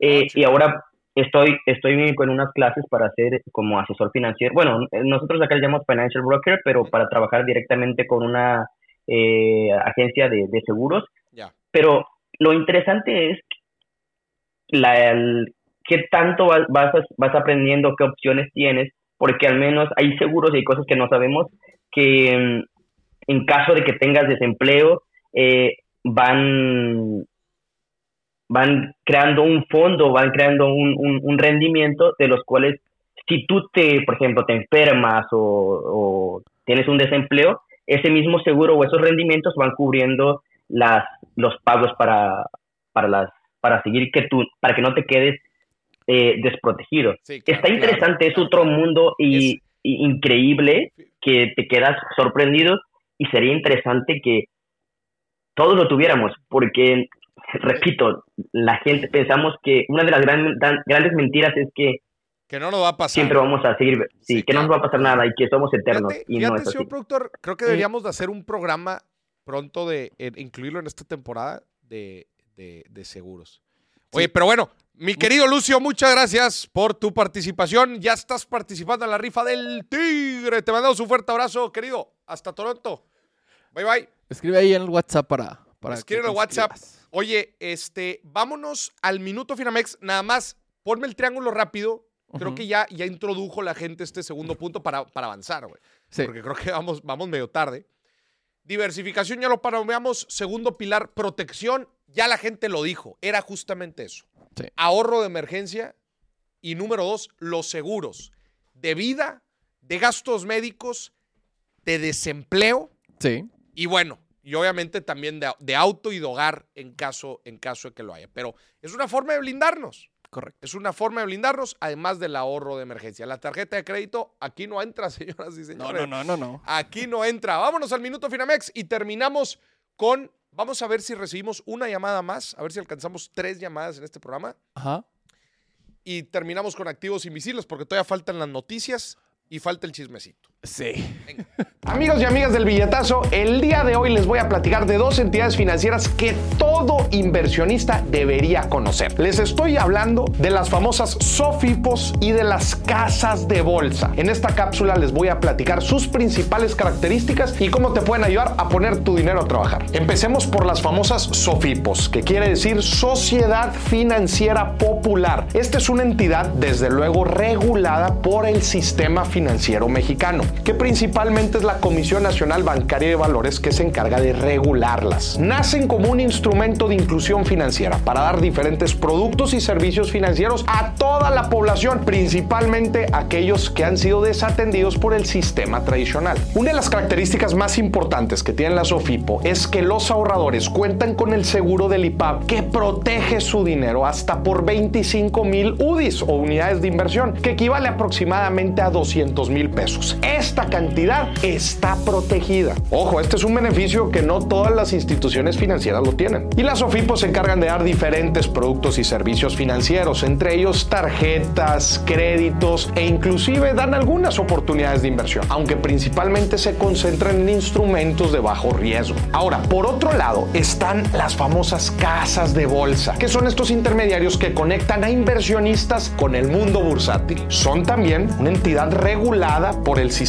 financiero formal y nos dan acceso a un sinfín de instrumentos bursátiles, es decir, que cotizan en la bolsa de valores. Entre ellos podemos encontrar bonos de deuda, acciones de empresas y diferentes vehículos como fondos de inversión, fibras inmobiliarias y hasta ETFs. También se caracterizan por brindar diferentes servicios adicionales a inversionistas, como atención personalizada y asesoramiento. Como puedes ver, estas instituciones atienden necesidades diferentes y son son clave entenderlas para poder diversificar correctamente nuestro dinero. Si quieres tener acceso a diferentes oportunidades de inversión, descarga la aplicación de Casa de Bolsa Finamex. Si utilizas el código MORIS te van a aumentar el rendimiento en tu primera inversión. Volvemos al programa.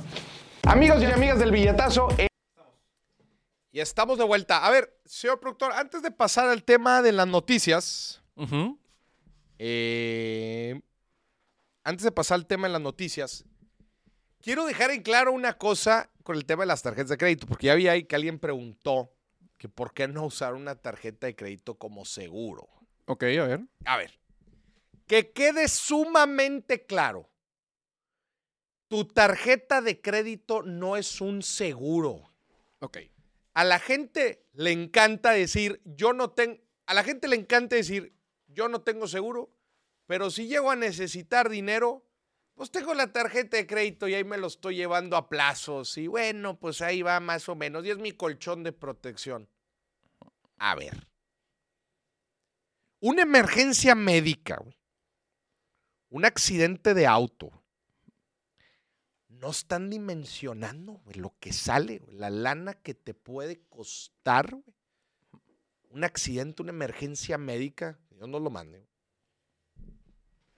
y creer que con esa, ay, pues con la tarjeta y lo pagamos y los intereses, no pasa nada. Para empezar, que tu límite de crédito te alcance. Para empezar, güey. Pero vamos a suponer que tienes una de servicios y lo vas a poder pagar. Agárrate la descapitalizada que te vas a meter. O peor aún, güey.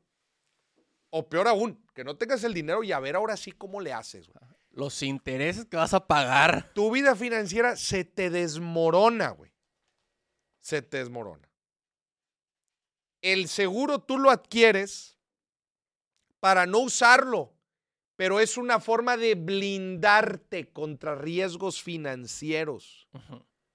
Que ni modo, en esta vida no tenemos control sobre lo que nos sucede, ni modo. Pero es una forma de proteger y de construir nuestra vida financiera sobre ladrillos y sobre tierra firmes, no sobre arena. Correcto. Espero que eso haya quedado bastante claro.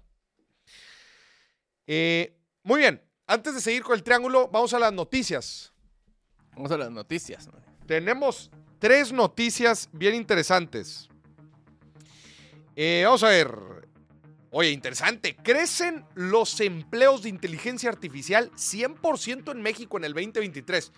atención, en el 2023, el año pasado, güey. 100% de incremento en los empleos que tienen que ver con inteligencia artificial.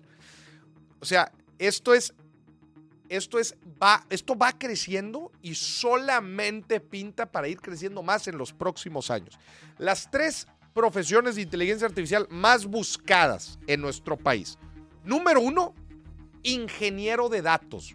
Ufa. Ingeniero de datos es aquella persona que se encarga de toda la arquitectura de datos dentro de una empresa, cómo se va a fijar el dato, mantenerlo, almacenarlo. Número dos, vacante número dos, más importante de este tema, inteligencia de negocios. Inteligencia de negocios es la persona que entiende la información de mercado, lo que está pasando en la empresa y obviamente diseña o crea las estrategias que tienen que aplicar porque entiende lo que está pasando. Por eso se llama inteligencia, inteligencia de negocios. Y obviamente requiere muchos datos para poder tomar decisiones y crea dashboards y paneles donde vea todos los indicadores más importantes del negocio. Y la vacante número tres, científico, a- análisis de datos. Qué sexy. Analista de datos. Que ese es el que se mete a analizar, ¿verdad? O la información del negocio. ¿Qué te quiero decir con todo esto? ¿Qué? Las vacantes más hot en inteligencia artificial tienen que ver con datos. Como platicamos ahorita. Si tú tienes un sobrino, una hija, un hijo que va entrando en en universidad y ¿Qué? no sabe qué estudiar, Pues que no tenga otros datos, porque el dinero está ahí. que no tenga otros datos, que se meta a estudiar análisis de datos, ingeniería de datos, científico de datos. Te lo va a agradecer, mira, te lo va a agradecer desde el momento que entra a universidad. ¿Y sabes hasta cuándo, señor productor? ¿Hasta cuándo? Hasta, hasta, el, hasta tu funeral te lo va a seguir agradeciendo. Cuando aseguro. consiga trabajo va a llegar con un Bugatti. Tío, este es para ti. Este Gracias. es para ti. Noticia número dos. Mickey Mouse ahora es de dominio público. Gente, Ufa. Desde el 1 de enero del 2024, Disney perdió los derechos de autor de las versiones originales de Mickey y Minnie Mouse. Pero estas son las versiones más viejas, ¿eh? las del cortometraje Steamboat Willie, Que fue la, la primera película en mil- 1928. Ahora es de dominio público. Esto significa que versiones específicas pueden ser libremente compartidas, reinterpretadas y, y readaptadas conforme a las leyes de derechos de autor. Entonces, oye, la vigencia era de 95 años, o ya pasaron. Oye, cuando, cuando sacas el derecho de autor ¿va? y preguntas, ¿cuánto, cuánto dura no? Eh, la propiedad? Sí. ¿Cu- ¿Cuánto dura la propiedad intelectual? Te dicen 95 años. Y tú dices, "Ah, ah, dale a toda madre, no pasa nada. Total. Tómala. Pues terminando los 25 años, ese, esa versión de Mickey Mouse ya se hizo de dominio público. Lo que significa, señor productor, que la gente va a poder sacar videojuegos, Ajá. que ya salieron- películas, Ya salieron videojuegos. ya salieron videojuegos, películas y todo el tipo. Es más, idea de negocio. O sea, tú, tú puedes sacar camisas, accesorios con la imagen de Mickey Mouse y, oh sorpresa, ya no tienes que pagar regalías. Correcto. Y recordándole a la gente que la versión que ellos, que está, es la que están viendo ahorita en pantalla, porque la más reciente tiene otros derechos de Sí, no, autor. no es la más y- nueva. Es, estamos, estamos diciendo que es el del cortometraje Steamboat Willie, que es la más vieja. Correcto. en 1928. ¿Es esa que está ahí o no? Es esa. Esa, justo esa esa. que está ahí. O sea, si tú haces gorras con ese compa. No hay pedo. no hay peor. No tienes que pagar licencias ni nada. Ajá. Ya es de dominio público. O lo puedes poner en tu página de internet, no pasa nada. No pasa nada. No tienes que pagar regalías. ¿Sabes que hay una tienda que le ganó los derechos de, de Mickey hace varios tiempos? Y tienen como toda una línea de productos de comida que se llaman Mickey Mouse. ¿Así? Sí, y nada más porque tenían el Mickey Mouse acomodado a otra parte. De, de otra parte. De otro lado dijeron, hey, tú no lo tienes registrado así. Ya. y le ganaron la demanda a Disney. No, el tema de las licencias, eh, derechos de autor y registros es un tema para vender, obviamente, con marcas tan fuertes como es Mickey Mouse. Vamos a la noticia número 3. Uy, esta está buena. Tres, cuatro de cada diez empleados en, en México quieren cambiar de trabajo y sus jefes no lo saben, güey. Uno, dos, Un- tres, cuatro. Espera, Estoy contando aquí ¿Cuál producción. es la probabilidad de que alguno de ustedes se quiera ir, güey? Un estudio realizado por la consultoría EY revela que en México, 4 de cada 10 trabajadores buscan cambiar de empleo en el 2024. O sea, Cuatro de cada diez. Oye, es casi la mitad, güey. Buscando mejores oportunidades laborales. Por otro lado, los jefes parecen subestimar esta tendencia, creyendo que solo dos de cada diez tienen la intención de dejar sus puestos actuales. O sea, los jefes creen que, el- que nada más dos de cada diez se quieren ir, Ajá. cuando en realidad son cuatro de cada diez. Oye, cuatro de cada diez es un número alto, güey. Estás hablando que casi la mitad de los trabajadores mexicanos están pensando cambiar de jale en el año. Sí. Güey, es un chingo. Es mucho. O sea, mover- o sea, si todos dicen de golpe, se mueve la economía completamente. o sea. No, nada más se cambian unos de otros acá, güey. Ay, ya sé. Ey, ¿ustedes qué, güey? Ustedes, ¿Cuántos somos? ¿Cuántos somos aquí? ¿Cuál es la probabilidad? 40%. A ver, pónganse a tirar. Pónganse a tirar una moneda a ver, a ver si, a ver si se quieren. O ¿tienes algo que decirme? No, a ver, e- este tema, a ver, que cuatro diez empleados, eh, empleados quieran cambiar de trabajo, ojalá no sea el famoso, eh, esta tendencia que se puso muy fuerte en Estados Unidos, llamada, eh, ay, se me fue el nombre, quiet quitting. Ok. Quiet quitting, que es eh, el, el- el- el- en, en español es eh, em, renuncia silenciosa. Ah, Quiet quitting. ¿Qué significa la, la renuncia silenciosa? Significa no renuncio, Ajá. Pero pues no voy a hacer nada. O sea, Ah. básicamente voy a hacer todo lo posible para que me corran, pero no voy a, no voy a renunciar. Ajá. Voy a hacer lo mínimo indispensable. Mínimo indispensable. Es este concepto llamado quiet quitting y se puso muy famoso en la pandemia, güey, porque la raza estaba muy brava en Estados Unidos. Claro. Y aparte te toca más dinero si te corren. Sí, sí, sí, sí. En Estados Unidos, eh, las reglas laborales no son tan beneficiosas como en México. Ok. En Estados Unidos puedes aplicar a un seguro contra desempleo que muchas veces es el mismo estado el que lo da, güey. Pero en Estados Unidos no hay finiquito, carnal. A No. menos que la empresa tenga su política interna, pero laboralmente y regulatoriamente no hay. Sé que en Europa, eh, si te quedas sin empleo, tienes tres- el gobierno te da tres meses de dinero Sí. para que busques. En Estados Unidos también, pero es el gobierno el que te lo da, no la empresa, güey. Correcto. Aquí en México En la empresa. es la empresa. Entonces yo no te voy a correr porque no te quiero dar ese dinero y yo no quiero renunciar porque quiero ese dinero. Porque Claro. Hace una dinámica tóxica, es la realidad, güey. Hace una dinámica muy tóxica. Bueno, y esas fueron las noticias del día de hoy. Em, vamos al chismecito. Chismecito. Vamos al chismecito. A huevo, chismecito. El día de hoy tenemos. Ay, dice historia- Israel, Israel Jauregui, es el ghosting de las chambas. Mi primer, échalo, échalo, échalo. No. Mi pri- Mi primera chamba. Tiene, tiene ahí de varios. ¿Ves? Por eso no los mezcla. Por eso los mezclo. Bueno, ok. Este, vamos al, eh, al chismecito. Gente, les quiero platicar que tenemos una nueva sección en el billetazo que va a estar tanto lunes y miércoles, en donde prácticamente tenemos, la gente nos platica cosas. Nosotros, pues, ahora sí que hemos, hemos fungido como el psicólogo financiero de algunas personas Ajá. y resulta que nos platican historias. Las historias a veces son bastante privadas. Así que si ustedes nos quieren hacer llegar su historia para que la comentemos, la debatamos, como usted quiera, háganosla llegar. ¿A dónde la puede llegar? al WhatsApp que ustedes está apareciendo en pantalla. Si quiere que su historia salga en el billetazo, escrita y obviamente anónima, mándela al WhatsApp y ya estará participando para que la pongamos aquí en el, en el, en el billetazo. ¿Te parece si empiezo a leerla, señor productor? Me parece correcto, Moni.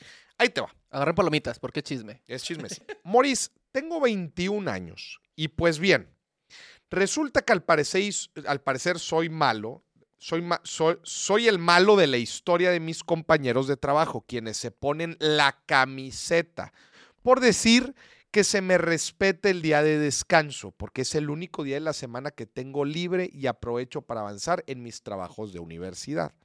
Y que hasta en ocasiones he escuchado que mis jefes de área suelen decir cosas como no lo mereces o no hagas planes porque no sabemos, ¿eh?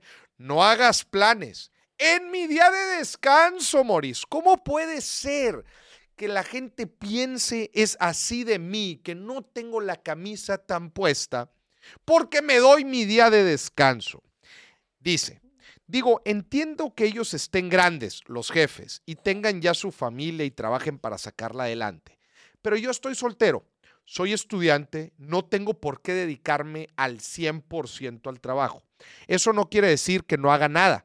Siempre intento hacer mi mejor esfuerzo porque de ahí sale todo. Escuela, materiales, etc. Lamentablemente no puedo dejar este trabajo ya que pues como dije me paga las cuentas. Ah, caray. ¿Qué te mota? ¿Qué te mota? La problemática es clara. El chavo está trabajando en una empresa en donde le exigen el día de descanso, güey, Ajá, seguirle chingando. ajá. Él dice, yo en mi día de descanso lo utilizo para avanzarle a cosas de la universidad. Perdón por el comentario, pero los jefes de este compadre no tienen madre.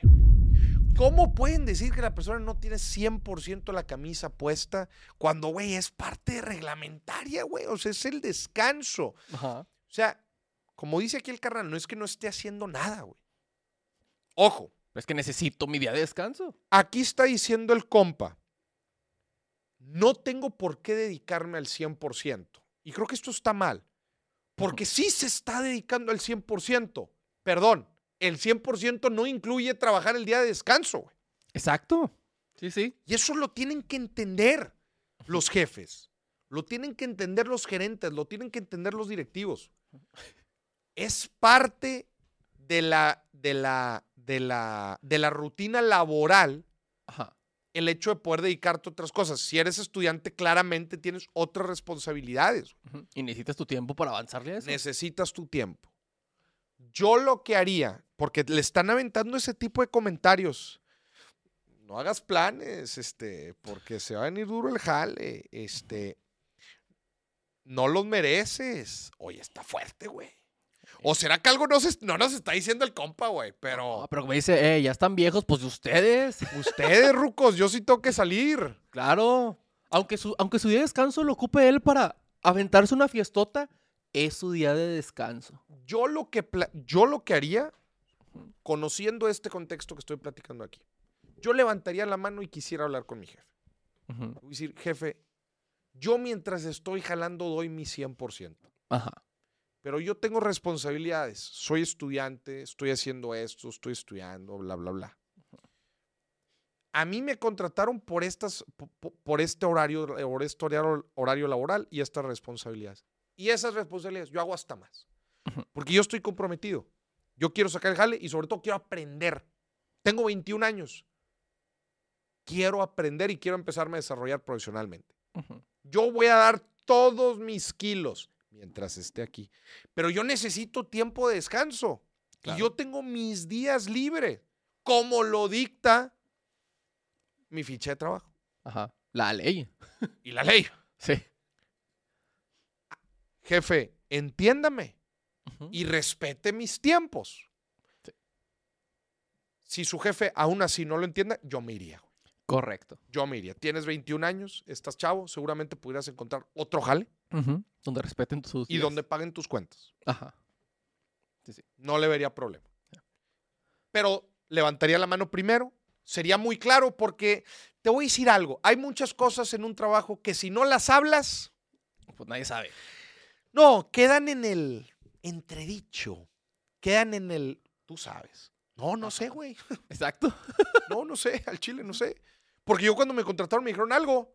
Y después ya no. Cuentas claras, nada más. Oye, a ver. Se han aventado varios comentarios que, que como que no traigo la camisa bien puesta. No sé dónde los están sacando. Ajá. Porque yo siempre que estoy aquí estoy, y siempre traigo una buena actitud y siempre estoy chingando. Pero ahora resulta que cuando hago cosas que no debería hacer, Ajá. pero cuando no hago cosas que no me corresponden, ahora resulta que las debería hacer. Bueno, sí. Eso yo haría. Y si no, no le, no le tendría tanto miedo a, a empezar a buscar otro jale. Al Yo chile. tampoco. Sí. Estás chavo, no tienes responsabilidades, tienes cuentas, pero seguramente puedes encontrar algo más que te pague las cuentas. Correcto. Ese sería mi comentario. Maurice, oye, tenemos que hablar. Es que mi día de descanso Lo dedico. lo dedico a otra cosa. Muy bien. Eh, Eh, ya palomeamos eso. Nos falta una llamada, porque hoy, hoy no nos vamos a poder dar las cinco llamadas. Es correcto. Nos falta una llamada y terminar el triángulo de las crisis. A ver, échame el triángulo. Pero, pero no, no se cuelguen. ¿De qué, Los quiero mucho, pero luego quieren hablar media hora. No. El último punto de este triángulo de protección contra crisis dice activos invisibles. Si usted ya leyó mi libro, el de los siete activos invisibles, entenderá que hay específicamente dos fundamentales que nos pueden ayudar en, el mo- en los momentos de una crisis. Y estos dos activos invisibles, a ver, señor productor, de todos los activos invisibles, Ajá. ¿cuáles creen? Hay, hay dos. ¿Cuáles crees que nos pudieran ayudar a salir adelante en una crisis? De los siete activos invisibles. Eh, yo creo que la inteligencia, o sea, el, el conocimiento sobre un tema. Definitivamente número uno es el conocimiento. Entre mayor conocimiento y más especializados seamos nosotros en algún área o en algún tema, no importa la crisis, nuestro conocimiento va a ser bien valorado. Ajá. Entonces, para esto es importante que nunca dejemos de crecer profesionalmente. Porque entre más creces profesionalmente, más valor puedes agregar. Y en una crisis se valora la gente que puede aportar valor. Correcto. Es una forma de diferenciarte del resto y es una forma de destacar aún en momentos de crisis. Sí. Que seas valorado, que seas seleccionado, que la gente te siga buscando. La- el país está en recesión, la economía está en recesión, pero tú siempre tienes jale, güey. Correcto. ¿Por qué, ¿Por qué tienes jale? Porque eres el único güey que le sabes a la X. X. Ajá. Conocimiento. Nunca dejemos de crecer en temas de conocimiento. Y número dos, el segundo activo invisible que nos ayuda en tiempos de crisis, nuestras relaciones, señoras y señores. Claro, por eso siempre tengan relaciones. Con todos, con los que se puedan. relaciones de amistad. Buenas relaciones. Correcto. Gente, no tengamos miedo a un momento dado pedir ayuda. No tengamos miedo en mandar nuestro currículum a algunos grupos de nuestros amigos y decir, gente, que lo sepan, estoy buscando trabajo. Aquí les va mi currículum por si lo pueden colocar en algún lugar. Correcto. No tengamos miedo. A No lo mejor tengamos, está buscando de casualidad. no tengamos pena de que nos vean empezar desde abajo. Hay veces toca. Entre mayor nuestros círculos de relaciones, relaciones eh, de valor, Ajá. no relaciones así, ay, de, pues ahí nada más, de, Nomás echamos la cheve. ahí nada más echamos la cheve o, o de interés. No. Estoy hablando relaciones de las buenas.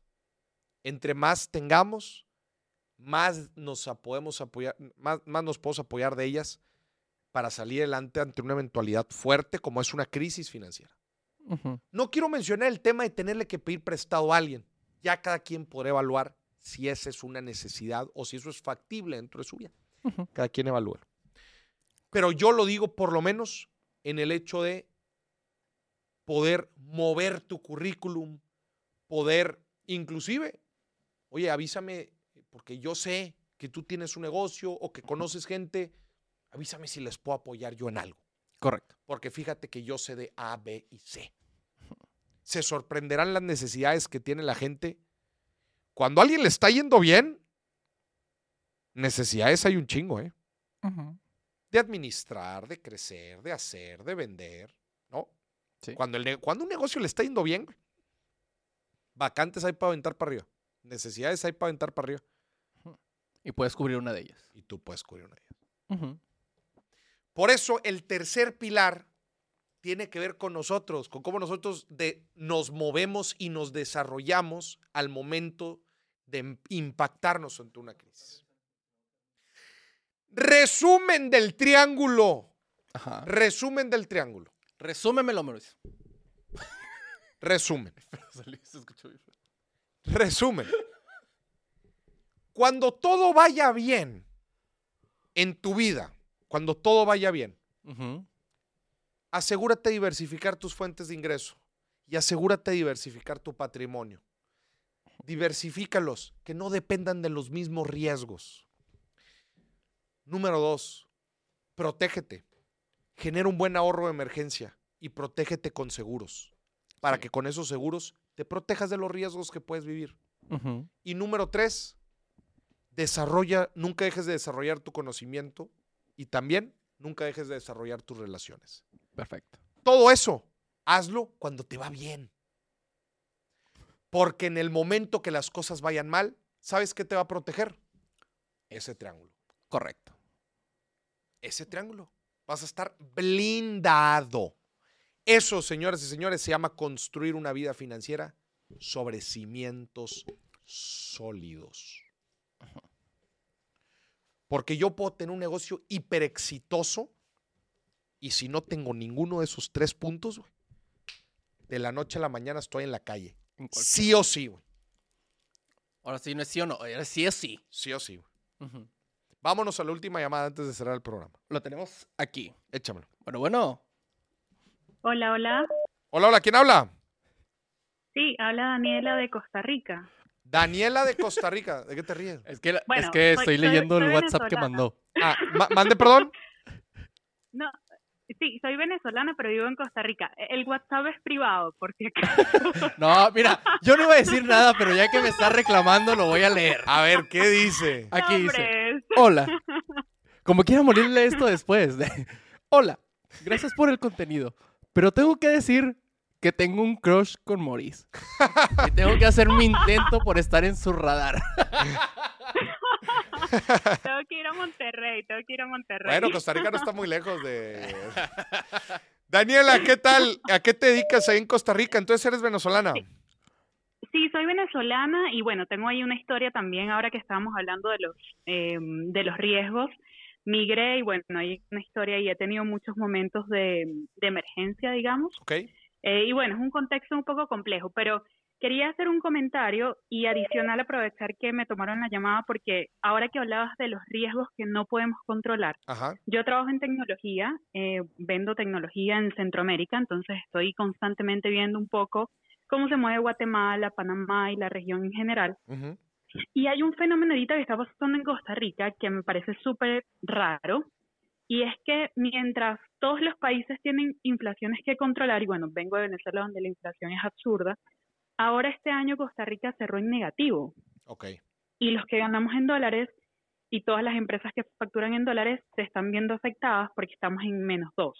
Ya. Y he estado viendo videos de finanzas como para entender qué pasa cuando más bien la inflación está para atrás, ¿no? Y el Banco Central está comprando dólares eh, para tratar de que, de que no siga bajando el colón, que es la moneda local. Ujú. Y quería aprovechar de, mm, no sé, hablar un poco del tema. Yo sé que tal vez nos estamos desviando un poquito, pero estamos hablando de un riesgo de afuera. Yo tengo ingresos en dólares Ujú. y para mí se está volviendo más caro. Cuando siempre más bien la inflación me ayudaba, ahora es al revés. Entonces, eh, no sé si podemos hablar un poquitito de eso, eh, pero me parece un punto súper interesante y que no he logrado entender. Sí, claro. A ver, nada más para que a la gente le termine de quedar claro. Platícanos el sistema monetario de Costa Rica y platícanos la eventualidad que sucedió ahorita en el 2023, nada más para que nos sigan. Ok, eso es lo que yo entiendo de cómo funciona el sistema monetario, ¿verdad? Porque no, no soy experta Sí. en el tema, pero lo que entiendo es que la oferta y demanda es lo que hace que el colón... no, no, en- eh, Digo, a- Ajá. a- ahorita entramos a eso. Primero platícanos sobre el colón, sobre el dólar, sobre la economía dolarizada eh, y sobre el fenómeno que sucedió en Costa Rica. Ok, nosotros, a ver, nuestra moneda oficial es el colón, Colón, colón costarricense. Colón costarricense, correcto, pero hay una gran cantidad de transacciones que se hacen en dólares. Tenemos un turismo muy fuerte. Sí. Eh, por ejemplo, yo vendo empresas locales, eh, pero todas compran en dólares. Y estoy hablando incluso del gobierno, ¿no? Entonces, mis clientes, yo estoy en un distribuidor, entonces estoy en una cadena un poquito compleja, pero el punto que quiero mencionar es que, por ejemplo, los bancos, tanto privados como públicos, cuando compran sus soluciones de tecnología y muchas ofertas, salen en dólares. Entonces, es un, es un mercado un poco raro porque dice, bueno, la moneda oficial es el, el colón, pero, Pero hay una gran cantidad de transacciones en, en dólares. dólares, Sí, ajá. y de, y de hecho puedes ir a casi cualquier lugar que van a haber precios en dólares, ¿no? Eh, eso entonces es, es, es como funciona un poco el día a día en Costa Rica. Pero ahora el fenómeno que pasó, que es lo que hace que la inflación se haya venido hacia abajo, es que después de la pandemia, pues evidentemente todo el turismo se frenó y, y todo el tema.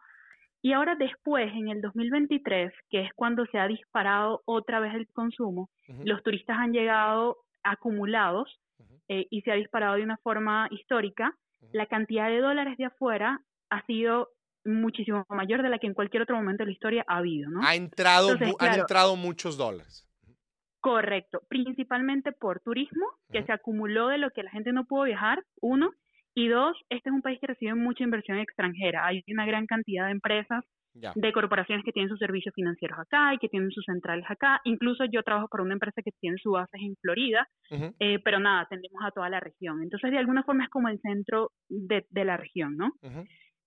Eso es lo que más o menos ha ido pasando. ¿no? Y, y, lo que, y lo que estoy entendiendo es que el Banco Central compra dólares para tratar de que el colón no se, este, no se aprecie tanto frente al dólar, pero por más que están comprando, el colón está bajando de una forma que te digo, yo llegué a Costa Rica hace 11 años y ahorita mismo está el colón más barato que incluso cuando yo llegué. Es algo muy loco. Y entonces tú vas a comprar a la calle y hay cosas que están mucho más baratas que hace 10 años, pero hay otras que igual sí siguieron su rumbo de inflación. Y es toda una explicación rara, porque la gente dice, ¿cómo es que unas cosas están más caras, otras están más baratas? Es un caos, Sí. de alguna forma. Creo que se está dando principalmente por una sobreoferta de dólares, ¿no? O sea, Correcto. hay demasiado, demasiados dólares que no están siendo, no sé si es la palabra correcta, pero absorbidos por la economía, ¿no? Y eh, esto es lo que eh, lleva a ejecutar al Banco Central, tratar de comprarlos. Pero pues esto lleva a unas distorsiones en, en- en- en los precios de muchos productos, Sí. algunos que dependen de colones, otros que dependen de dólares, y empieza a generar estas distorsiones de precios, ¿no? Correcto, correcto. Y por ejemplo, yo que gano en dólares. Pero pago muchas cosas en colones, eh, estoy pagando más por muchas cosas. Es, Estás- es- es un- es una cosa muy caótica. Ya, estás, pa- estás pagando más por esos productos en colones. O sea, el tipo de cambio se ha, eh, eh, se, se ha disparado con respecto al colón. El tipo de, más bien, el, el colón se está apreciando mucho. exacto, Entonces, exacto, si exacto. El colón se está apreciando. Correcto. Si yo antes necesitaba cambiar 100 dólares para pagar un servicio, ahora tengo que necesitar 110, Sí, 105. sí, sí, está 120. cañón. Oye, qué, qué- qué Y sabes, y sabes qué, qué es más loco, perdón que te interrumpa, Ajá. que hace dos años, por la pandemia, como se frenó la entrada de dólares, para que tengas una idea, ahora el colón está en 520, en ese momento llegó a pisar casi los 700.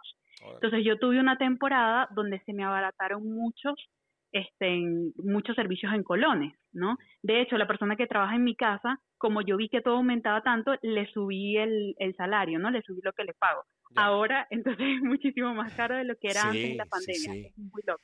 Qué fe- oye, qué fenómeno monetario tan interesante y especialmente, pues sí, en una economía en donde ha- hay una presencia tan fuerte de dos monedas. eh, Sí.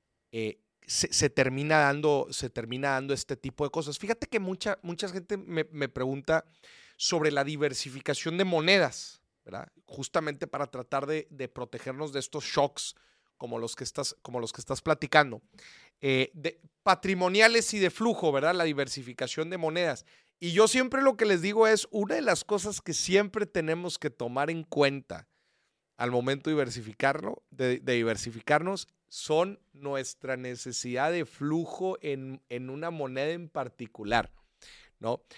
Por, por ejemplo, la gente me dice, ay, Maurice, pero, eh, digo, el caso que nos está tocando vivir nosotros es que el, el- el- el peso mexicano se está apreciando, se ha apreciado mucho en los últimos años con respecto al dólar. Entonces la gente empieza a especular, no, pues entonces es momento de comprar dólares porque luego van a volver a subir, etcétera, ¿no? Empieza una especulación brutal. Y me dicen, Maurice, o, me dicen, Maurice, tengo, tengo dólares, este, me conviene cambiarlos a pesos, pero ahorita le voy a perder. Y yo, yo una, una parte importante que les digo es, a ver, para empezar, ¿tus gastos en qué los pagas? Esa es una de las preguntas principalmente que van a regir tus necesidades de flujo de todos los días y que te deben de dar a ti la guía para saber qué lana deberías de mantener en qué moneda o qué, o qué patrimonio, porque obviamente el patrimonio se diversifica, no lo mencionamos aquí, no nada más en activos, sino también en monedas. Correcto. Y eso es importante tenerlo, especialmente si lo por lo que nos platicas es que una parte de nuestros gastos regulares los tenemos en otra moneda de la cual no estamos ganando. Exacto. Sí, pero sabes que de, de eso, y perdón que me estoy extendiendo tanto, pero no, no te preocupes. eh, Lo de primero ese- que dije. Nah, no te de-. No, está padre, está interesante, está interesante. No, no, sabes que eso que tú dices de diversificar en monedas, yo no sé por qué en Latinoamérica y tal vez porque yo vengo de un contexto también extremo, ¿no? Que luego en la economía de Venezuela es un caso de estudio ella misma. Em, yo nunca me hubiese imaginado que algo así pas- pase, ¿no? Porque uno lo que piensa en Latinoamérica es el dólar es eh, inamovible, El es rey. lo que es fuerte, el rey de todos, claro, y yo me siento súper poderosa porque gano en dólares, mis deudas están en dólares, digo, no, hombre, es aquí yo lo que cada día gano más, ¿no? Eh, la inflación no puede conmigo, y más bien ahora estoy viendo este fenómeno y digo, wow, eso mismo que tú estás diciendo, como yo nunca me planteé la idea remota de que el, do- el colón más bien se pudiera apreciar, yo no tengo ahorros en colones, no tengo nada en colones. Sí. De hecho, no tengo ni cuenta bancaria en colones. Te- tengo una idea, ¿no? Yo cada mes, cuando voy a hacer mis gastos locales, eh, me hacen los cargos en la tarjeta de crédito y yo hago el cambio y pago a- al día, ¿no? Pero ni siquiera tengo un fondo de ahorro en, en colones. Y ahora que está pasando esto y esto que tú estás mencionando de la diversificación en, en divisas, eh, es una reflexión, ¿no? De que de repente nuestras economías no, no siempre son tan caóticas y de repente sí, puede ser que la moneda local sea más fuerte en algún momento. Claro. La, la persona, eh, y ahorita quiero que tú me digas el porcentaje.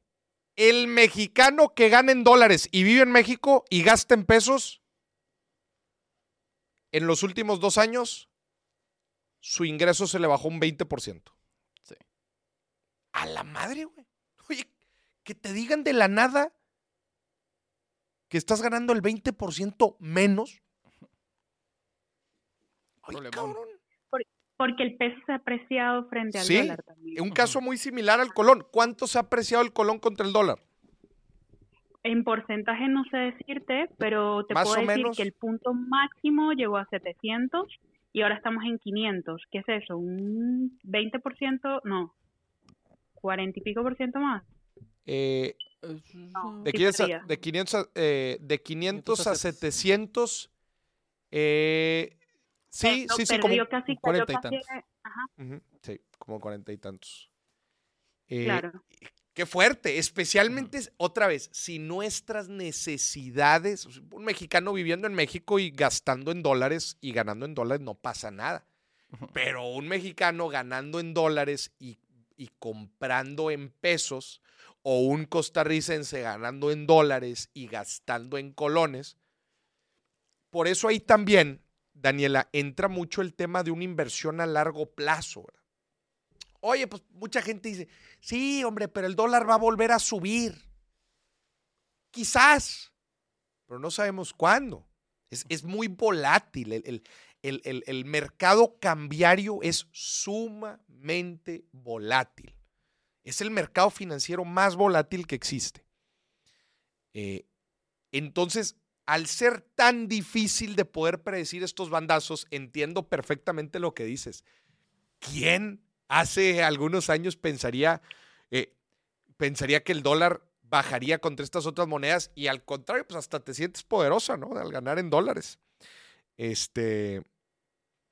Entonces, es, es, es, es algo para considerar y reflexionar. Excelente llamada. eh, Muchas gracias por tu historia. No, no, gracias a ustedes. Y ahí me avisas en qué cafetería vas a Monterrey para darme una vuelta. ¿A qué hora sales por el pan en Monterrey? No, Daniela, te ¿O mando. ¿Cuándo vienes a Costa Rica? Sí, no, hombre, te mando, te mando un muy fuerte abrazo, que estés muy bien y mucho éxito ahí en Costa Rica. Gracias, gracias, igualmente. Abrazo. Gracias por el contenido. Vámonos a las reacciones, que se nos acaba el programa. Fue- hoy, Sí. hoy se fueron tres boletos, chinga, no se fueron tantos, pero bueno. ujú. Vamos rápido porque ya. ese-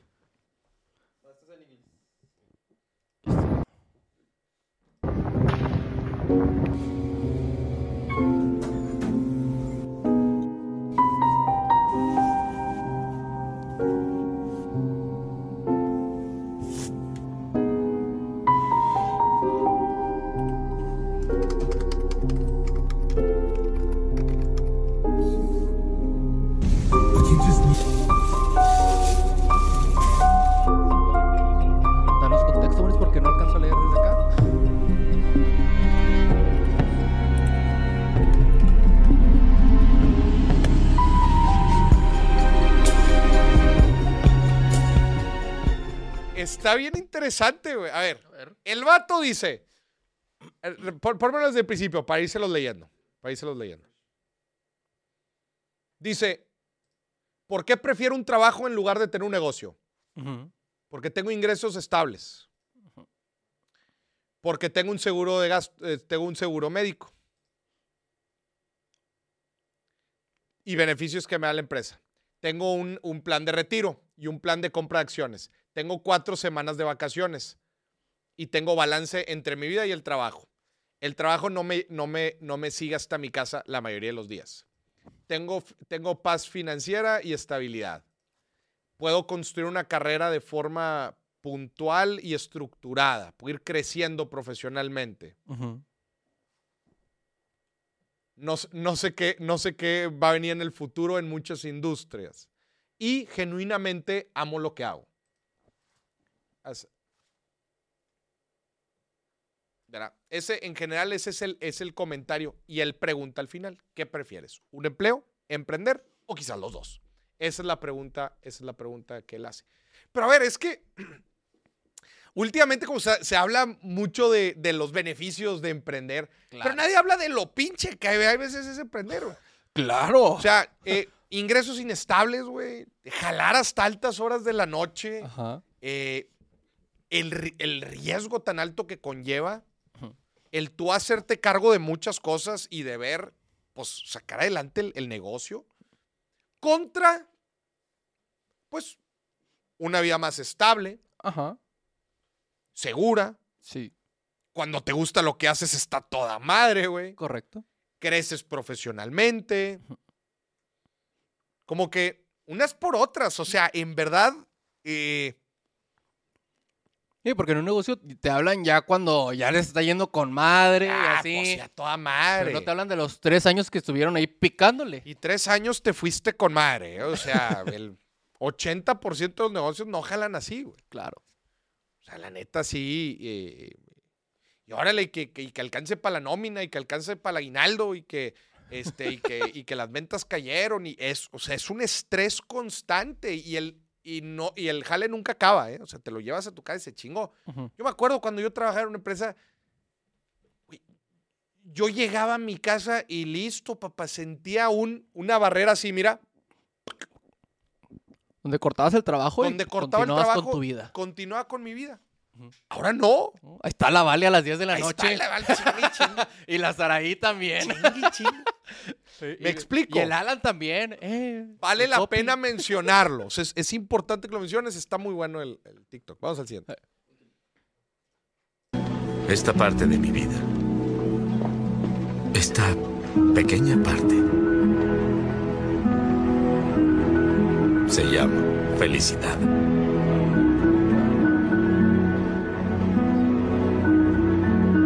¿Cuál es la pequeña parte que llama felicidad? Se le puede comprar su moto. Ah, se la compró la. Ajá. Qué chingón, Esta parte güey, de qué- mi qué vida. bonito es tener ese tipo de, de sentimientos, no perder la capacidad de asombro y, y- y tener algo.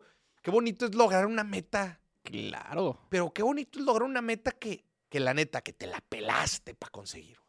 Que lo ¿A poco no? deseabas, Sí. Que lo deseabas, güey. Que dices, chinga, güey, dejé todo en la cancha y lo logré. Correcto. Fíjate, justo el, el, ahí al lado del depa hay un Oxxo. Y ahí hay un güey. pues está al lado, ¿yo qué hago? Yo no organicé los negocios. Está al lado, ¿dónde está? No, a 10 minutos en carro, pero. No, está al lado. Y hay un- ati- en la noche tiene un chavo que le decimos el peso pluma porque trae el corte del peso pluma. y luego, así estuvo como tres meses diciéndome, no, ya me voy a comprar mi moto, ya me voy a comprar mi moto. Y así estuvo, así estuvo. Y luego un día llegué y me dice, mira ahí atrás. Y su moto. güey. Sí, Estuvo media hora enseñándome videos de su moto y yo, güey, nada más quiero este gancito, déjame ir. Pero estuvo media hora enseñando, él muy feliz de que ya se había comprado su moto. Ya. Pero sí, estuvo media hora enseñándome videos de su moto. Qué chingón. Pero lo veía muy feliz, ¿sabes? Sí. Qué, qué, qué bueno, güey. Qué, qué, chi- qué chingón ver e- es- ese tipo de realizaciones. Claro. Qué chingón. Eh, la otra vez estaba platicando, digo, creo que no tiene, no tiene tanto. No tiene tanto que ver con este tema, pero estaba reflexionando sobre algo. Me gustaría que la gente reflexione. A ver. ¿Verdad que cuando la gente te, te platica de algo y te, te emociona de algo, es decir, te sube la vara, te hypea algo. Este restaurante está buenísimo. Esta película está buenísima, güey. Este, y te la platican una y otra vez, suben tus expectativas, ¿verdad? te las van subiendo. Ajá. Y el problema es que muchas veces cuando te suben las expectativas, ah, lo más probable es que te hagas idea de que es mejor de lo que realmente es y te termines decepcionando, aun y cuando era bastante buena la experiencia. Correcto. O sea, igual y la película era bastante buena, igual el restaurante era bastante bueno, pero Sí. si no te lo hubieran hypeado tanto, lo hubieras disfrutado más. Sí. Entienden perfectamente el fenómeno al que me refiero. ¿Cuándo fue la última vez que te hypearon algo bien cañón, güey? Ajá. Y aún así, güey, superó tus expectativas. Eso es Híjole. hermoso, güey. Sí, sí. Hermoso de vivir, güey. O sea, que dicen, güey, no puedo creerlo, güey. O sea, yo vi, vine con unas expectativas altísimas, que otra vez, expectativas altas es la receta perfecta para decepcionarte, Para que salga mal. para que algo salga mal. Pero qué hermoso es cuando te elevan las expectativas de algo y aún así, güey, es suficientemente bueno. Y dices, se mamó. Debiste hypeármelo más. Debiste hypeármelo más y fue precioso el hombre. güey. Sí. Que, Hace mucho que no me pasa eso. a mí me ha pasado varias veces. Ahí te va. Y las tengo como que muy presentes. Ajá. Medellín, la ciudad de Medellín, me la hypearon brutal. güey. Ok. Me dijeron, güey, está con madre, está con madre. Y yo les dije, ya no me digas, güey. ya no me digas. Y dije, a la madre, está con madre. Ok. Sí, sí fue. Dije, nada, güey. Pinche ciudad de Medellín, Colombia. Medellín, Colombia. Está, eh, está con madre. güey. Ajá. Em, ¿Qué otra? Otra. eh, a ver, hace poquito aquí en este viaje me acaban de pasar algunas. Más que. Algún restaurante al que fui. Un restaurante al que fui, me lo hypearon mucho. Pero chinga, no me, no me acuerdo ahorita el nombre. Pero un restaurante. Sí. Pero bueno, un restaurante. Con los restaurantes sí me ha pasado varias veces que me lo hypean mucho y digo, no mames, está increíble. El señor productor tiene mejor ubicación que el centro comercial. sí, güey. Oye, dice Marcela, me pasó eso con Barcelona. Mira. Ok, muy bien. Pues nada. Vamos, ¿a- ¿hay otro? Se acabó. Terminamos. Señoras y señores, se acabó el programa. Gracias por acompañarnos. Qué chingón es tenerlos. Se arma muy bueno el cotorreo. Las dos horas del programa se me pasan güey, así de volada. Gracias por acompañarnos. Acuérdese, para participar en la rifa solo tiene que marcar y participar en las dinámicas que tenemos aquí en el programa. Nos vemos el próximo lunes. El próximo lunes estamos completamente en vivo. Vivo. El próximo lunes estamos completamente en vivo. Eh, con igual, con mucho contenido, con, muchos, con muchas risas y mucho programa financiero. Nos vemos hasta la próxima. Gracias por acompañarnos.